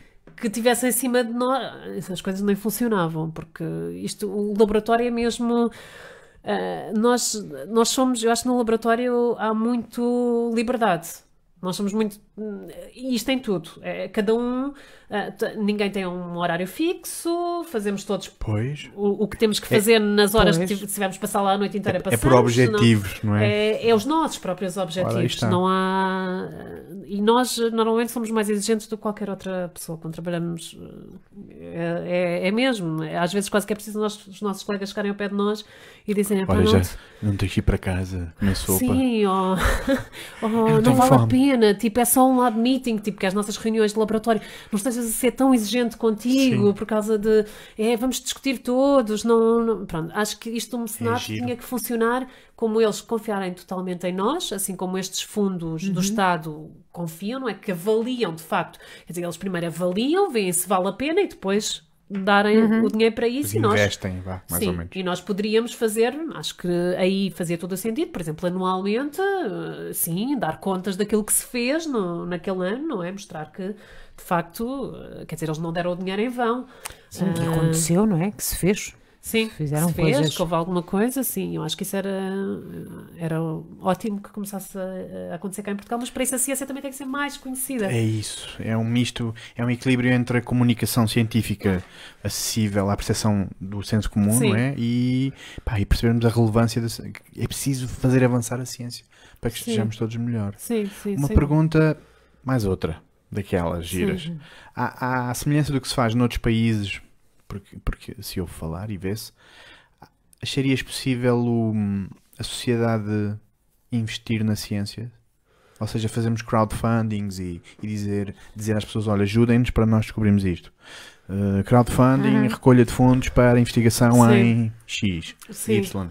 Acharias possível em Portugal? Ahm, eu, Em Portugal, eu acho pessoas. que nós. eh, acho que começa por aquilo que nós estávamos a falar. O velho com- do Restelo ainda está vivo. Acho que começa com aquilo das pessoas nos terem que conhecer melhor e melhor Pois. aquilo que nós fazemos e abrir os nossos institutos a estas pessoas todas para elas poderem e, e já há, há instituto, por exemplo o Instituto Gulbenkian de Ciência tem uma ainda agora recentemente teve o Open Day que qualquer pessoa pode ir lá. O meu avô chegou a ir lá na altura em que eu estava lá Quer dizer, e as pessoas podem ir desde uma família inteira, pode ir conhecer os laboratórios, fazer pequenas experiências, eh, e isto acho que faz com que as pessoas se sintam mais próximas e se calhar só virem uma coisa qualquer, tipo, ah, dê dinheiro para Pois. não sei o quê. E aí acho que a pessoa já, ok, eu já estive naquele Se sítio. ganha uma relação, não é? Sim, eu já estive naquele sítio, de porque veem a facto. funcionar. Sim, as pessoas têm que ver a funcionar, porque há pessoas que isto é tudo muito ah, utópico. gastam não é? dinheiro E Eles nem todo. sabem onde é que nós estamos, onde é que nós trabalhamos. Vão passear eh, para os Ah, congressos. Cientistas. Sim, eu acho Certo. que eh, cada vez mais está a ir nesse sentido. interessante. Já começam a haver algumas iniciativas, por exemplo, há uma coisa que não sei se têm eh, ideia, há uma coisa que é a Maratona da Saúde e que é uma coisa que não existia cá em Portugal e que agora existe há cerca de talvez 13 anos, já se calhar vamos para a Três. terceira, quarta edição. Ok. E que foi, isto é super engraçado, porque foi uma das ah, raparigas que trabalhava no hum, Instituto Gulbenkian de Ciência na parte de comunicação, que se juntou com uma outra ah, colega, com uma outra amiga, e criaram isto da Maratona da Saúde. Isto da Maratona da Saúde é o quê? É um tema naquele ano, e durante aquele ano elas andam a trabalhar sobre a promoção daquele tema, já foi cancro, diabetes, Ok. eh, alergias, eh, e depois tudo culmina com um dia, que é um dia inteiro na RTP1, onde há eh, quase que parece um, Sim. Natal dos Hospitais. Sim, sim. Telefone ou- já, já temos não sei Sim, quantos no ok. cabaz. Sim, sim, mas é mesmo isso. É isso mesmo. É mesmo Ok, isso, aquilo é tudo à volta de, e durante o ano inteiro vai havendo ah, várias, vários spots naqueles programas da manhã, da RTP1 e Ok. para chamar a atenção vão lá, vai lá um investigador, vai lá uma pessoa que sofreu daquela doença, vai outra que já foi curada, Fazer vai outra que ainda está. Depoimento. Ok. Ah, Uhum. E ao longo do ano vai sensibilizando as pessoas em geral para isto, o público todo, porque estamos a ver os programas, os programas por exemplo, da manhã chegam a um público que Sim. não chega. ah, Que não vai, por exemplo, ao nosso live, ou que se calhar não vai ao nosso Uhum. instituto no Open Day. ou- E então, durante o ano inteiro há esse tipo de promoção, para depois chegar àquele dia e durante aquele dia é o telefonar para lá, para contribuir, para depois haver uma bolsa de investigação para aquela área. Pronto, e, e isso já vai ser é uma coisa Já que não existia, mexer, não é? não existia de todo cá em Portugal e acho que aos poucos se vai conseguindo, também por esta iniciativa, porque há este construir ao longo do ano das pessoas ficarem sensíveis para, para o tema, para a investigação, para, para chegar a chegar aquele dia, as pessoas, ok, eu até me lembro que foi lá um investigador falar sobre isto e que seria ótimo se nós dessemos dinheiro para descobrirem. Pronto, e acho que as pessoas têm que conhecer, de facto, para nós Tem, tem. conseguirmos Sim, tem que criar a ah, relação, pedir este tipo de, de ajuda. Olha, os cientistas já perceberam o poder disto? Ah, Das redes sociais, quando bem usadas? ah, sim, ah, eu, eu acho que nós O controle agora. remoto da sociedade. Sim, eu acho que ah, os gabinetes de comunicação. Ahm, normalmente são quem gera essa, o Facebook, o Ok. Instagram, ah, e já estão muito sensíveis para isso. Nós, por exemplo, no Instituto de Medicina Molecular temos um Instagram, temos um Facebook, Ah, vou ver. no Instituto Pois. Gulbenkian de Ciência também existe, na Fundação Champalimau também existe. Ah, e sim, acho que sem dúvida que estamos todos, quanto mais não seja, porque nós sabemos que temos os nossos próprios, o impacto que isso tem, Claro. então vamos aplicar Claro.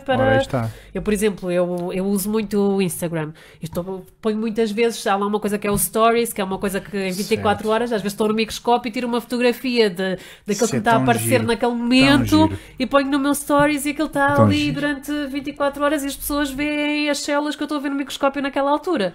Pronto, acho que também temos que ser nós, mesmo não sejamos Certo. parte do gabinete isso. de comunicação. Eu gosto muito, por exemplo, de Era essa a pergunta, era mesmo essa a É, de pergunta. mandar isto assim para. Porque, eu, por exemplo, no meu Instagram não é público o meu Instagram, mas tenho várias pessoas diferentes eh, que o veem, desde os meus amigos de infância, outras pessoas que eu só me associei por alguma empatia porque também são mães, ou porque também. Ta- Acho que tenho mais des- destas pessoas do que pessoas que trabalham em ciência. E Isso é- eu é gosto. Também é interessante. É, eu gosto de lançar tipo estas coisas assim, às Ora, vezes tipo ora. uma fotografia da minha bancada de laboratório toda completamente desarrumada e não sei Mais um dia de um escritório. Sim, oh, das ba a bata, acho imensa piada, já tirei umas com uma bata cor-de-rosa que nós temos, tipo na cultura de células, que é super gira, que é super girly. Super... Ah, essas coisas assim que nós temos que ser também nós, porque os meios de comunicação acabam por ter eh, Sim. Muito, muito, impacto. muito impacto. Ainda no outro dia estava no microscópio Chega e meti, sim, meti no Stories uma fotografia do microscópio Vamos ver. e houve logo uma amiga minha que ah, mandou logo uma mensagem a dizer: Então, como é que está a correr o trabalho? E ela não tem nada a ver com ciência. Ora, vê. Não tem nada a ver com Chegaste. ciência. Como é que está a correr o teu projeto? E não sei o quê. Pronto. eh, Há Portanto, pessoas que ficam. Claro, ficar, Foi- ficam foi interessadas naquilo que tu, que Sim, tu, que tu fazes. É melhor não ligar a Olha, internet. e que é que tu achas que podia ser mais feito na nossa sociedade apoiado naquilo que vocês descobrem, naquilo que é a vossa opinião? Ou seja, em vez de ficar eh, no paper, parabéns, conseguimos, está ali na biblioteca. Ou seja, em vez de, de ficar só no meio científico, não é? Sim. Portanto, como é que nós podemos Materializar. aplicar mais? Sim. Bem, eu acho que. Eu, e eu até falo um bocadinho por mim. Por exemplo, isto que estamos aqui a fazer. Uhum. Acho ótimo, não é? Que é uma coisa que. Obrigado, Inês. Obrigada. Acho obrigado ótimo. Estamos cá. aqui há, um, há, não sei, tipo. Uma hora há e uma nove. hora E nove. a falar Uhum. de ciência e passou assim a correr. E se isto fosse Ciência. feito Ok. com mais regularidade este tipo de conversas Uhum. e de expormos assim os cientistas numa conversa completamente informal e acho que isto meteria a, a ciência num outro lugar na nossa sociedade. Por exemplo, não há é muito raro convidarem, por exemplo, um cientista para ir falar a um programa Pois de é. televisão Pois é. até de uma maneira completamente descontraída, informal, sobre um tema qualquer. Nem tem que ser só a ver com ciência, pode ser enquadrado na, No dia-a-dia? No dia a dia, na Que nossa. é isso que é a ciência, Sim, não é? é muito porque eh, acaba por ser tudo muito sempre nós, enquanto cientistas, é tudo à volta da ciência e as as notícias que saem acerca de nós é sobre aquilo que nós E descobrimos. técnico. E é assim uma Sim, coisinha sim. pequenina. e. Houve uma ou outra coisa que às vezes é. Há, pouco, há uns tempos houve uma coisa mais feita acerca de um. até- teve um bocadinho a ver também com o Dia da Mulher e não sei o quê, então pegaram mais no facto das mulheres cientistas. ok. Então foi uma coisa um bocadinho. um As artigo um bocadinho maior. que- Sim. que- que não, ninguém é super mulher de todo, quer dizer, nós não somos diferentes de outra. Uma mulher trabalha noutra área, mas foi um bocadinho mais da parte um, bocadinho mais. eh, do ponto de vista mais pessoal. Um, foi enquadrado de outra forma, mas por exemplo, televisão, uh, de nós cientistas, eu lembro-me quando foi o meu artigo uh, científico, este da, que nós publicámos na, na Science, que é assim, uma revista científica muito boa, e, Top. e eu na altura pá, eu pensei, pá, eu adorava ver um programa de televisão, mas daqueles programas de televisão que não tem nada a ver com ciência. Que não é tipo estar ali Sim. em frente a outra pessoa que me está só a perguntar. Então eles entre eles fazem o quê? Então eu não sei. Não, assim Certo. mais de enquadrar isto assim no, com um público e, e na altura até fui eu, nem passou por nada, mandei, por exemplo, um e-mail a dizer, olha, e, e depois achava super giro, porque nós éramos, fomos quase só mulheres naquele artigo e era eu e a Ana e a minha chefe, e então na SIC Mulher, no programa. Como é que, eh, Há um programa que é da Ana Rita Clara, que eu não me lembro como é. Bem, interessa. é um programa que fala sobre tudo, desde Peço moda, desculpa, Ana Rita. Clara. Um beijinho Pois. para ti. desde Beijinho, mas- moda, O a- teu programa. a música, não sei o quê. Eu, eu mandei um, um e-mail na altura a dizer: ah, nós descobrimos isto, era muito giro, gostava imenso de ir aí falar. Ah, é um programa que não tem a ver sobre ciência, mas que falam de tudo. Quem Por que sabe? não? Falam falar de ciência cotidiano. feita em Claro. Portugal. Isso é que é. ah, nenhuma resposta tive. Oh, Cic Mulher. Ah, Então, Cic Mulher. E Pois. pronto, Opa. há assim estas pequenas coisas que poderiam ser eh, interessantes de nós mostrarmos eh, a ciência e pôr a ciência noutro lugar que não só o nosso Olha, laboratório. estás-nos a dar ideias. Pois. Ainda bem, Temos que falar a seguir. Ainda bem. Eu adoro ideias. Sim, sim. eh, Cruza-se com muitos Porque, porque, projetos. porque na realidade já temos um projeto na calha. E se, e Sim. se tu tivesses tempo, Sim, Pois. gostávamos muito que estivesses connosco. nesse sim projeto. nós arranjamos sempre. Vamos fazer ciência para o mundo, é isso mesmo. É, boa. Vamos embora. E- Olha, Então vá. Então, daquilo que tu já nos disseste, não é? que era difícil falar sobre ti, mas já descobrimos que és mãe, Caramba, não é? é, que és é cientista. lindo porque parece que ainda fazes estamos na essas- primeira pergunta. Exato, É lindo. portanto, Sou que és tudo. altamente curiosa e enérgica, Sim. porque isso também estamos a perceber. E que Gostas de apaixonadíssima. falar e que gost... Exatamente. E tens muita vontade, não é? Naquilo. Sim. Pões muita vontade naquilo que tu fazes, muita intenção. Sim, sim. Eu não consigo ver de outra maneira. Senão não vale a pena fazer ciência, não, é? Não, não, eu não consigo. E disseste há pouco que não és uma super mulher. Não, não, de todo. De todo, eu acho que. Então como é que fazes isto Não, tudo? eu acho que Olha, não sou mesmo. epá, grande pergunta. E acho que ah, o que pode fazer parecer que eu que tenho assim um bocadinho de superpoderes é porque tenho um super-homem em casa. Ah, atrás de uma super mulher. Isto é o, E- o elogio do amor. Foi um Pá, verdadeiro. eu não sei um quem abraço. ele é, mas um beijinho e um, abra... e um Está em abraço. casa com o Manel, com o Francisco. Ele é bom rapaz, um com- pouco tímido até.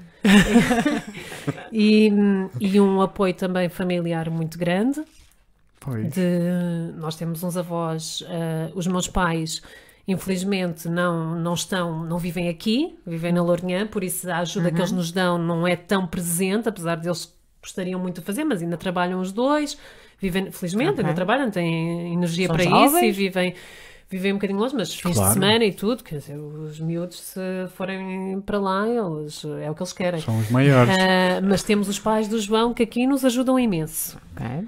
E tenho, quer dizer, tenho o João que é um super pai e um super companheiro e que compreende tudo e não podia ser de outra forma, até porque é o Está. meu doutoramento, nós namoramos, tipo, isto quase, é assim, nós namoramos quase há 20 anos. Pois. Uau! Vai fazer 20 anos no para o ano que nós namoramos. Eu comecei a namorar com o João, tinha 17 anos. Que fixe. e, e foi todo um. Nós aprendemos os dois, a vida. Ele percebeu, não é? Ele percebeu. E o João percebeu Disse, "Ok, tudo. Quer dizer, eu, siga, eu vamos fiz, embora." eu fui estudar para o Porto. E nós, eu morava na Lourinhã e o João, eu conheci o João na Lourinhã, mas o João era da Lourinhã e eu fui estudar para o Porto.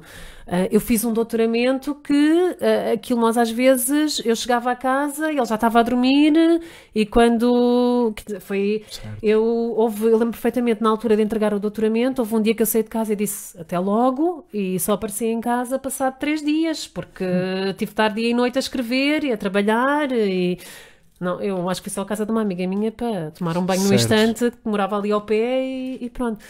Ahm, quer dizer, tudo isto vem de ter um companheiro atrás que permite que estas coisas. E, e ainda bem, porque eu não conseguia ser de outra forma, também não conseguia ter uma pessoa diferente ao meu lado, e por isso também o resultado disto é que estamos juntos há 20 anos e esperamos que Grande até João. ao fim. Obrigado, João. a Sério, Seja obrigado. até ao fim. Portanto, bem haja. João. Bem haja. Grande João. Sim. Queremos te dar um abraço qualquer dia. Sim. Até já. E, E mais? Temos tanto para falar, tanto, tanto pouco tempo. Temos Sim. que fazer a parte 2 deste episódio, que está a ser maravilhoso. sim, que bom. Que bom. Ahm, para onde é que vai a ciência? Olha, eu. Para onde é que gostava? Vá, para onde vai? Para onde é que está a ir? Hum, eu acho que nós estamos a ir num bom caminho, num bom caminho de, em termos de comunicação, daquilo que nós estávamos a dizer aqui, de abrir Sim. a ciência ao, a a, a toda a gente. Eu acho que nós estamos a fazer um Eu bom concordo. trabalho nesse sentido. Eu acho que agora são- a ciência é mais conhecida do que era há 10 anos atrás, os cientistas são mais conhecidos do que eram há 10 anos atrás. Hum, as pessoas estão mais à vontade para falar de ciência, do nome deste cientista ou daquele, porque já viram no jornal, porque já foi à televisão, porque. hum, Se não for portuguesa, há de ser internacional. Temos Sim, grandes estrelas sim, de rock sim, da ciência. Sim, eu acho que está a ir no bom. Ainda precisamos. Acho que também temos que ter a noção que, portanto, nós temos um gabinete de comunicação dentro dos institutos, acho que todos precisam para que isto aconteça. Mas Levem isto a sério. Exato. É mesmo É uma preciso ideia. comunicar. E bons é? gabinetes de comunicação que não sejam só fazer os E mal- press releases, aquilo que nós mandamos para a E malta comunicação. jovem que perceba Sim. disto. que seja fazer exatamente Malta isso, jovem, que é o que pessoal. toda a gente acede diariamente e em tempo real e, Sim, e mostra que somos dinâmicos e que afinal é Ah. um grupo, somos pessoas Normais. normalíssimas, Bem. que saímos dali e vamos jantar fora, ou vamos para casa E, tomar do- conta dos e filhos, e ou dormem. Dormem, tomam banho. Espetacular. Essas coisas. Sim. Ah, acho que nesse sentido acho que estamos a ir bem e acho que temos que também nós, por exemplo, eu na minha posição como pós-doutorada, eu gosto imenso de ajudar o gabinete de comunicação, porque acho que tem que também ter um papel importante, acho que todos nós temos que ter essa noção, que temos que, nós cientistas não podemos deixar isto só na mão dos das pessoas que fazem a parte de comunicação, apesar de a maioria deles já ter sido cientista e depois ter ficado na área de comunicação de ciência, Certo. ah, acho que temos que os ajudar ah, a também a, porque eles Ok. precisam de nós, porque não pode ser só eles a dizerem ah, o nosso instituto é muito bom, não, tem que mostrar mesmo os cientistas que estão lá a trabalhar e nós temos que participar nesse tipo de coisas. Tem que aparecer, não é? Sim, temos que participar nesse Claro, tipo de claro, coisas. claro.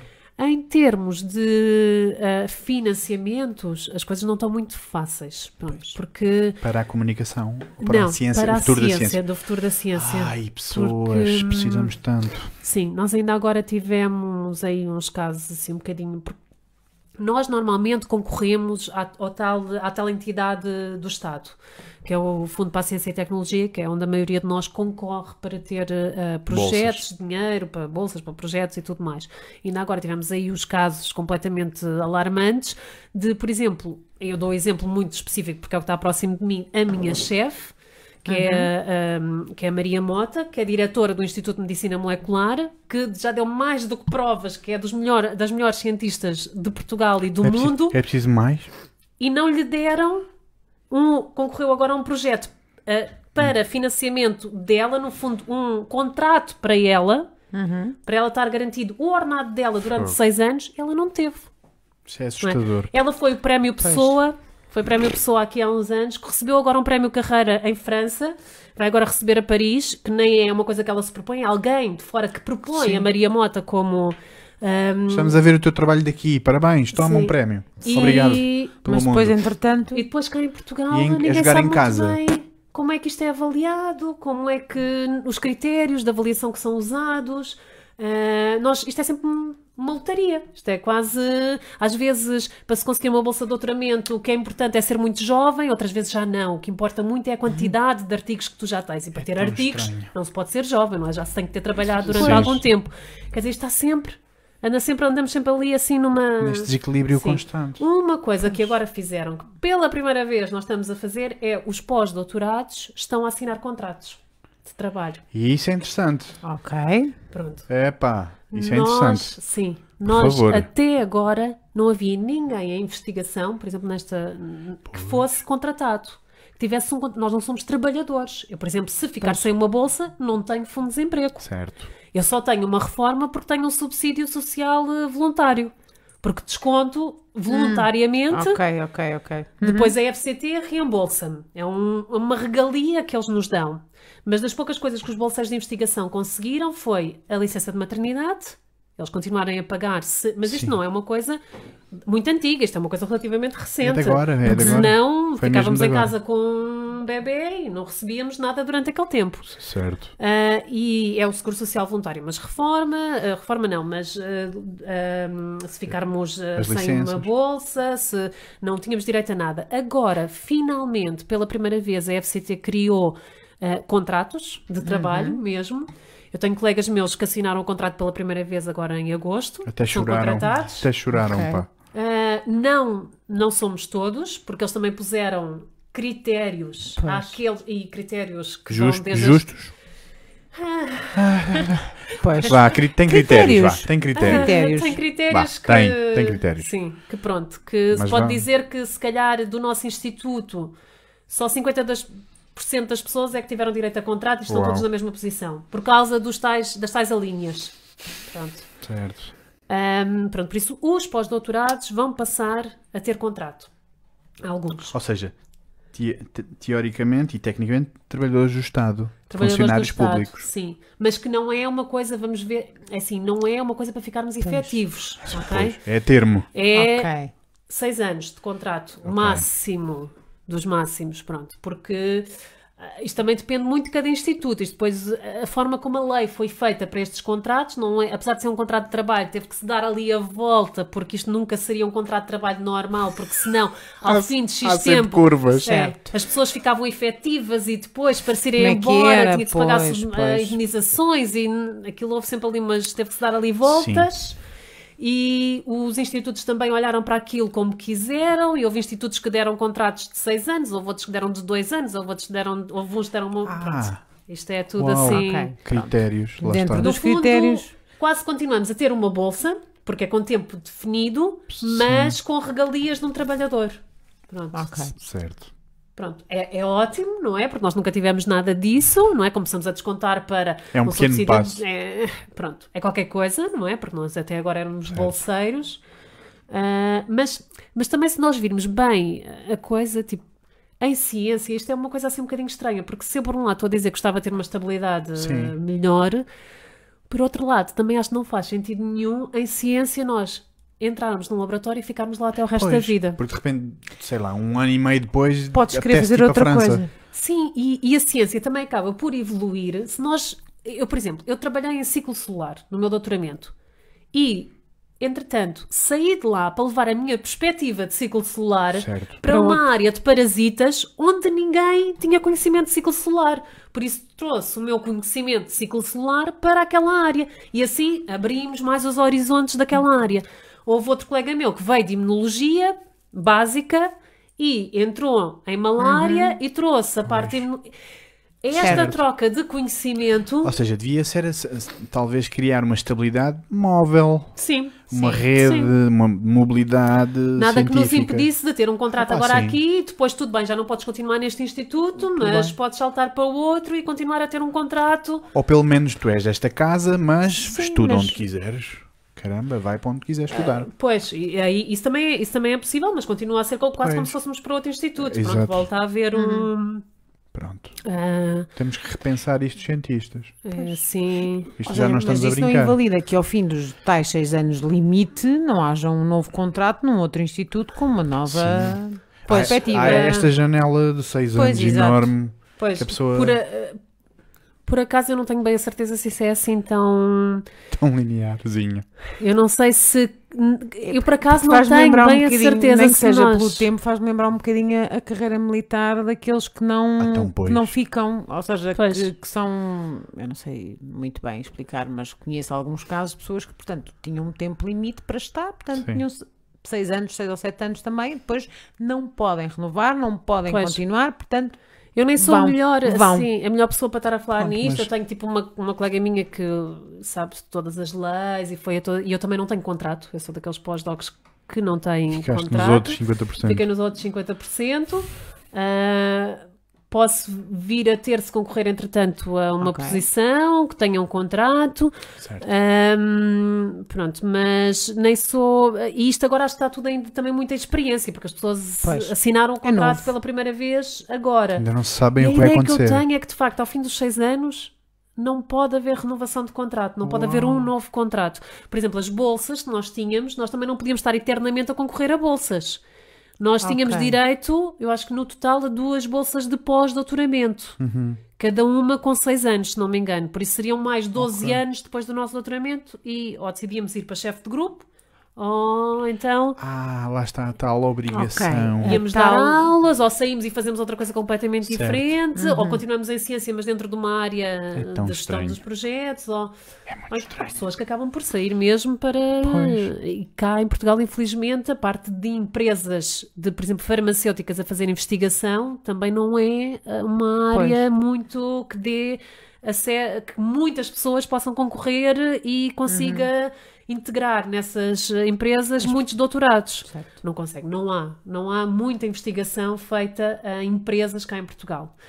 Um, e, e pronto, e acaba por. eh, Depois há pessoas que acabam por seguir áreas um bocadinho diferentes, vão para empresas, mas vão trabalhar mais para a parte de Sim. eh, ensinar os médicos, da parte mais científica, o que se chama o medical liaison, que é uma pessoa que tem que saber de ciência e que no fundo vai ensinar os médicos. nunca tinha ouvido falar. Vai, ser, vai ser um intermediário. É, não é a Ah. pessoa que vende a medicação, mas é a pessoa que explica ao médico o quão importante é, É aquela, aquele documento. É, é mesmo. É, é, é a pessoa que pega no artigo científico E o que interpreta. interpreta aquilo e leva já aquilo tudo. Tem que ah, fazer mas relevância a faz este ponto. mastigado, é? mastigado ao, ao médico para dizer, olha, por isso é que isto é tão importante e que deve usar este nesta dose para as pessoas que têm o peso X, porque houve este estudo que mostrou que pronto. Diga Ok. isto, diga isto. Portanto, isto vai Faça funcionar. E aí tem que ser sem dúvida pessoas que são cientistas, que só sabem Ok. da ciência, porque têm que saber interpretar artigos científicos, e acaba por eh, muitas das pessoas irem para essa área eh, quando não querem ser chefes de grupo, ou quando não vão dar aulas para uma universidade, que também é uma coisa Ok. que nós concorremos, mas às vezes Grande na resposta suspiro. temos, não é?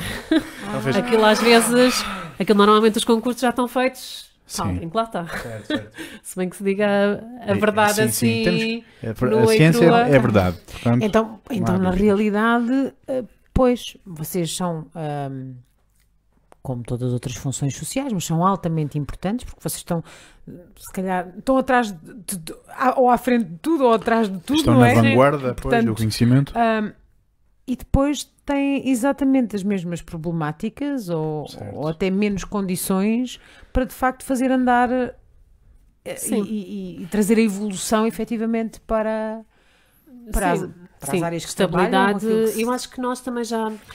Quer dizer, não há ninguém que vá para esta área a pensar que vai ter estabilidade. Por isso, nós, quando entramos, já sabemos com um bocado com o que é que que é que contamos. contam. Uhum. Ah, não vamos à procura de estabilidade nesta, nesta área. E isto, tam- isso também faz com que nós estejamos sempre a mexer. mexer. Sempre... É, é interessante virarmos a conversa para esse lado, que é para falar da, hum, se calhar do estado psicológico dos investigadores. Como é que está, Sim. como é que está a saúde dos Ah. investigadores? Os teus olhos foram. Ela fez. Eu acho que. Não, eu, eu acho, eu, eu acho que muita, a, a, a maior parte das pessoas ah, está exausta fisicamente. É, é pura adrenalina, não é? Ah, mas as coisas continuam porque, porque nós gostamos. Porque é e acho assim. que quem não gosta e não tem essa energia acaba por não conseguir eh, chegar lá e acaba por ter que desistir eh, a, a meio. E felizmente acho que, eh, por exemplo, as pessoas que me rodeiam é tudo pessoas, uns com mais energia do que outros, uns mais extrovertidos do que outros. Ah, mas, por exemplo, nós no laboratório temos uma coisa que acho que nos faz.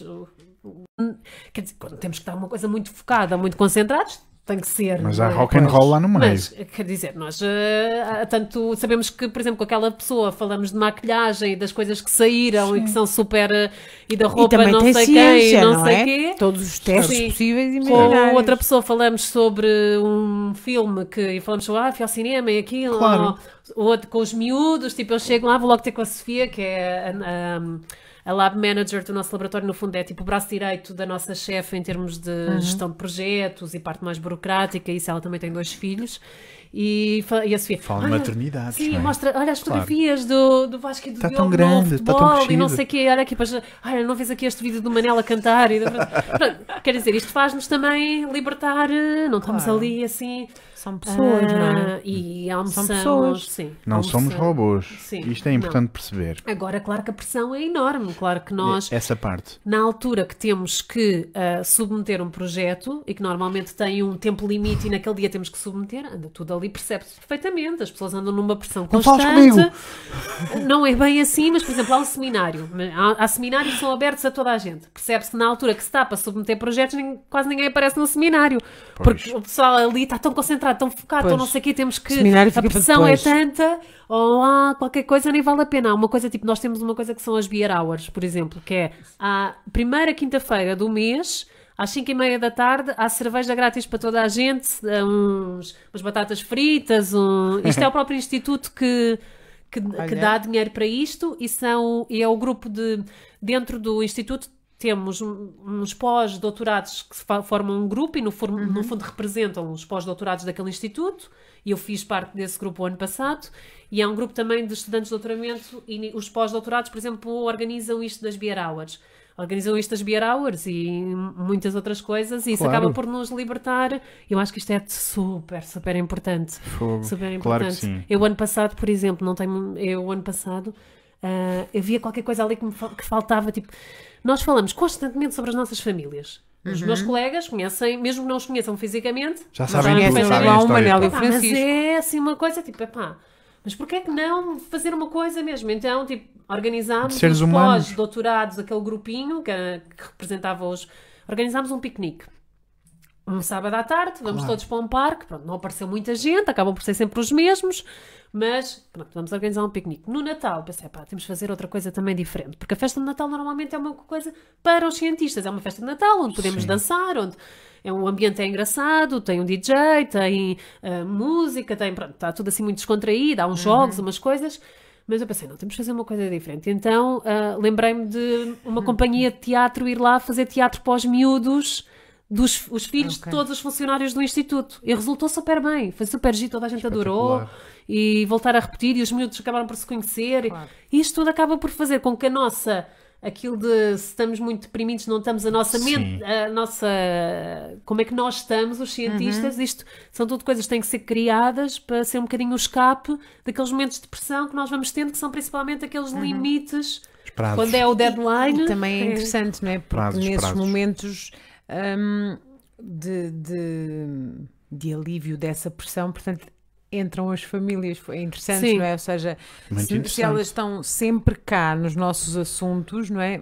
Também vamos envolvê-las, não é? Sim. Vamos, vamos todos Sim, conhecer-nos. sim não é? foi muito por isso que nós nos lembrámos de fazer eh, isto, esta iniciativa, por exemplo, do teatro.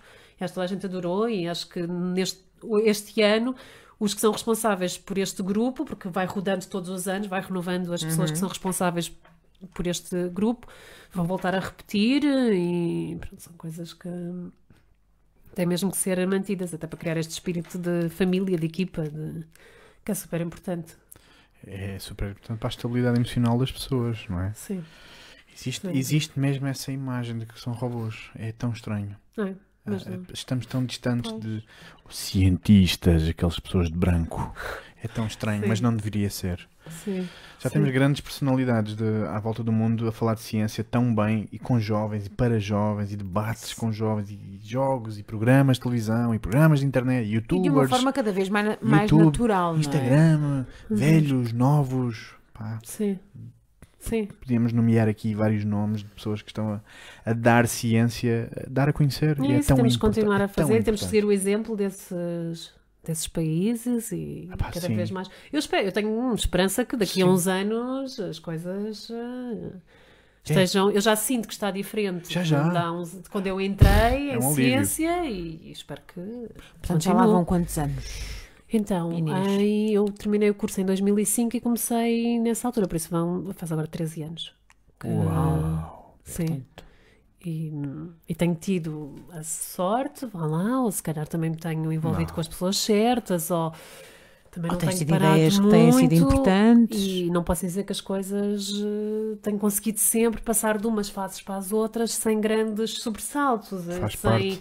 ok, agora terminou aqui, agora Pelo que que, é que vou ouvimos, faz fazer? parte, não é? Pois. Essa incerteza. Ahm, pronto, tenho- e, pronto, e, e é assim que vamos continuar. Olha, por falar em incerteza, no, no fim de cada programa nós damos 5 minutos para tu falares só com as pessoas.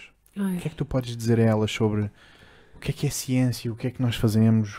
Venham para a ciência, façam ciência, façam perguntas. Sim, Só com eu elas, acho. tu e elas só. Bem, eu, ehm, eu acho que das coisas mais importantes foi aquilo que nós já falámos um bocadinho, que é o eh, não sabermos, mas temos vontade de, eh, de explorar isto, de sermos curiosos.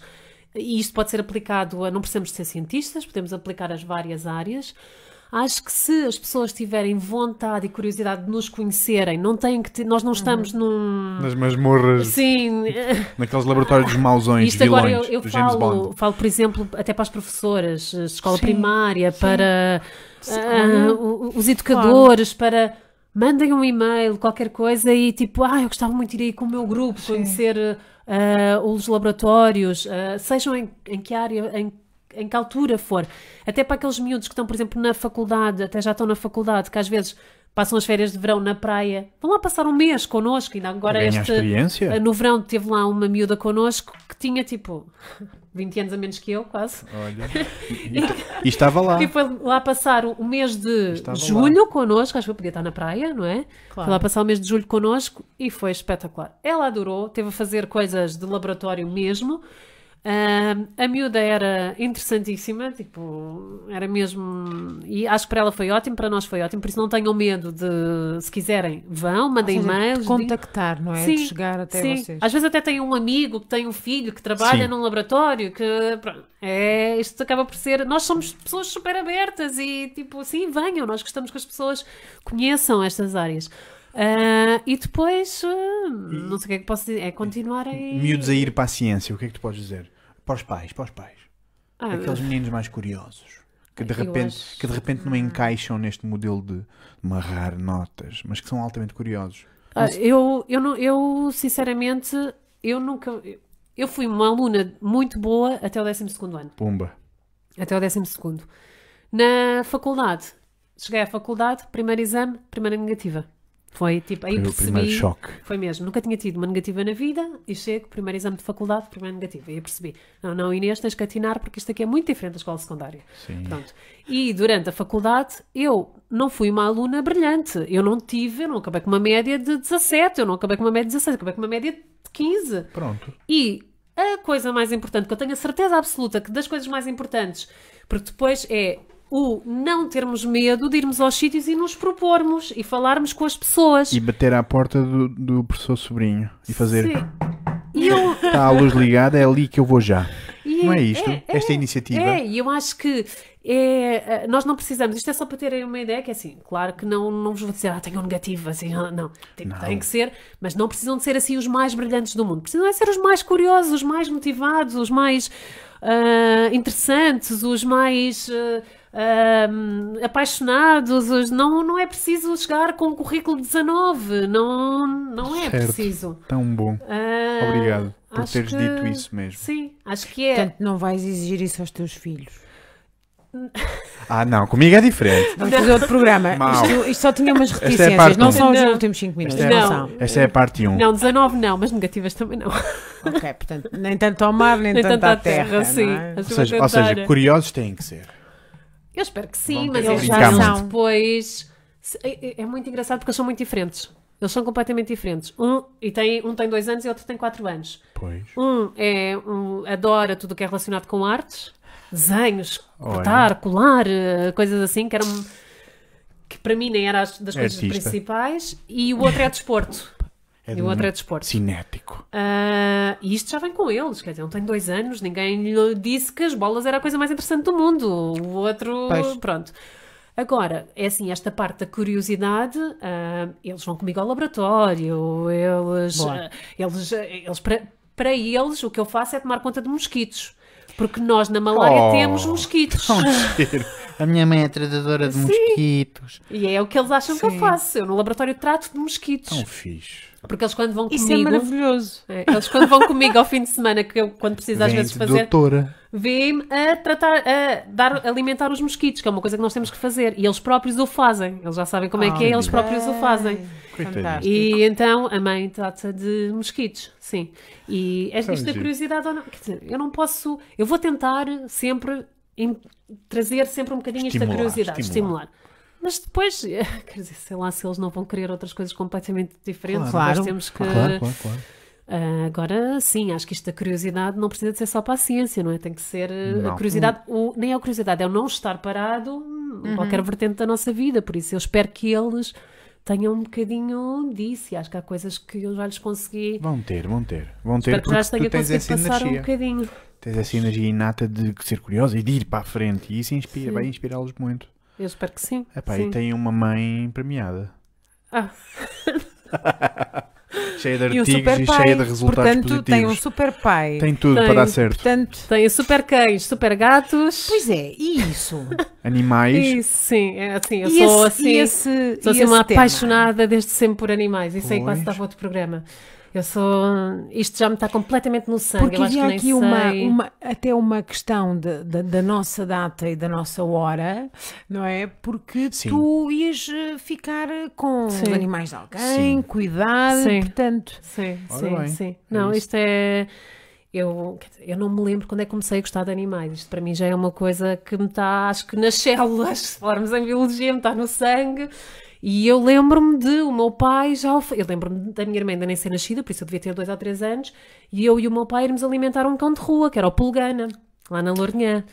E, e isto acho que. Aí onde é que começa a educação? Pronto, É assim. isto depois foi uma coisa muito natural, muito inata, e eu não, não consigo ser de outra maneira. Para mim, os animais, antes do Manel e o Francisco nascerem, nós já tínhamos animais em casa. Sim. Continuam a existir, são parte importante da família, ah, são todos, hum, quer dizer, cuidados, são todos, são filhos, são, Sim. e eu não sei ver as coisas de outra forma. Pronto, isto depois também leva a outras coisas, a ajudar outros animais, ajudar animais que não têm ninguém, que infelizmente acontece muito.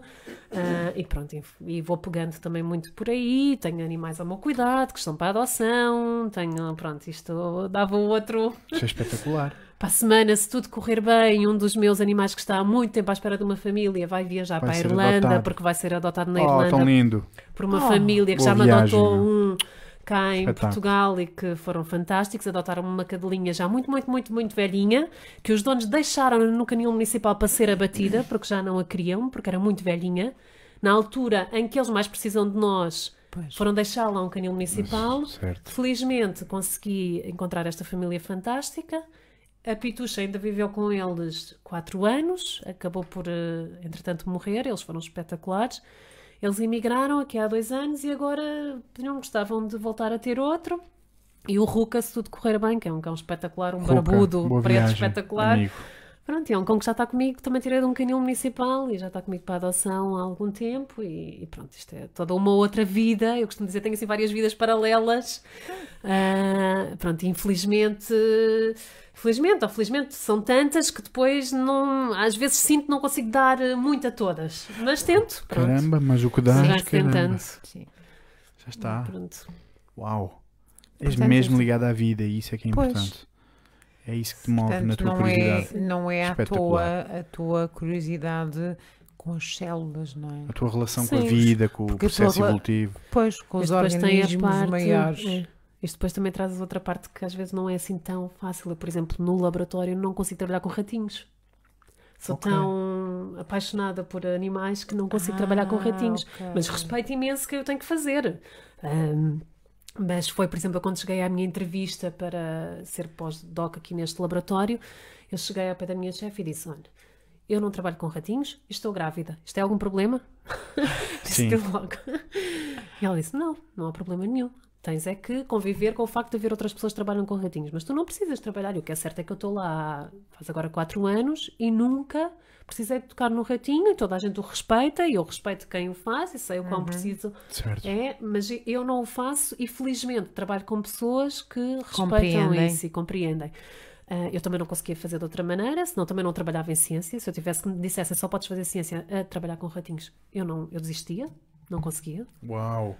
Ah, não conseguia, porque É, é muito determinante então. não, é, é- os animais para mim são o que- então, é, é família, é como os filhos, eu não consigo ser de outra maneira, isto está muito inato, muito intrínseco, muito, acho é, uma coisa tão é ecossistema, natural. não é? é- São de cá também. e pronto, por isso isto depois é tudo encaixe destas coisas todas na nossa vida.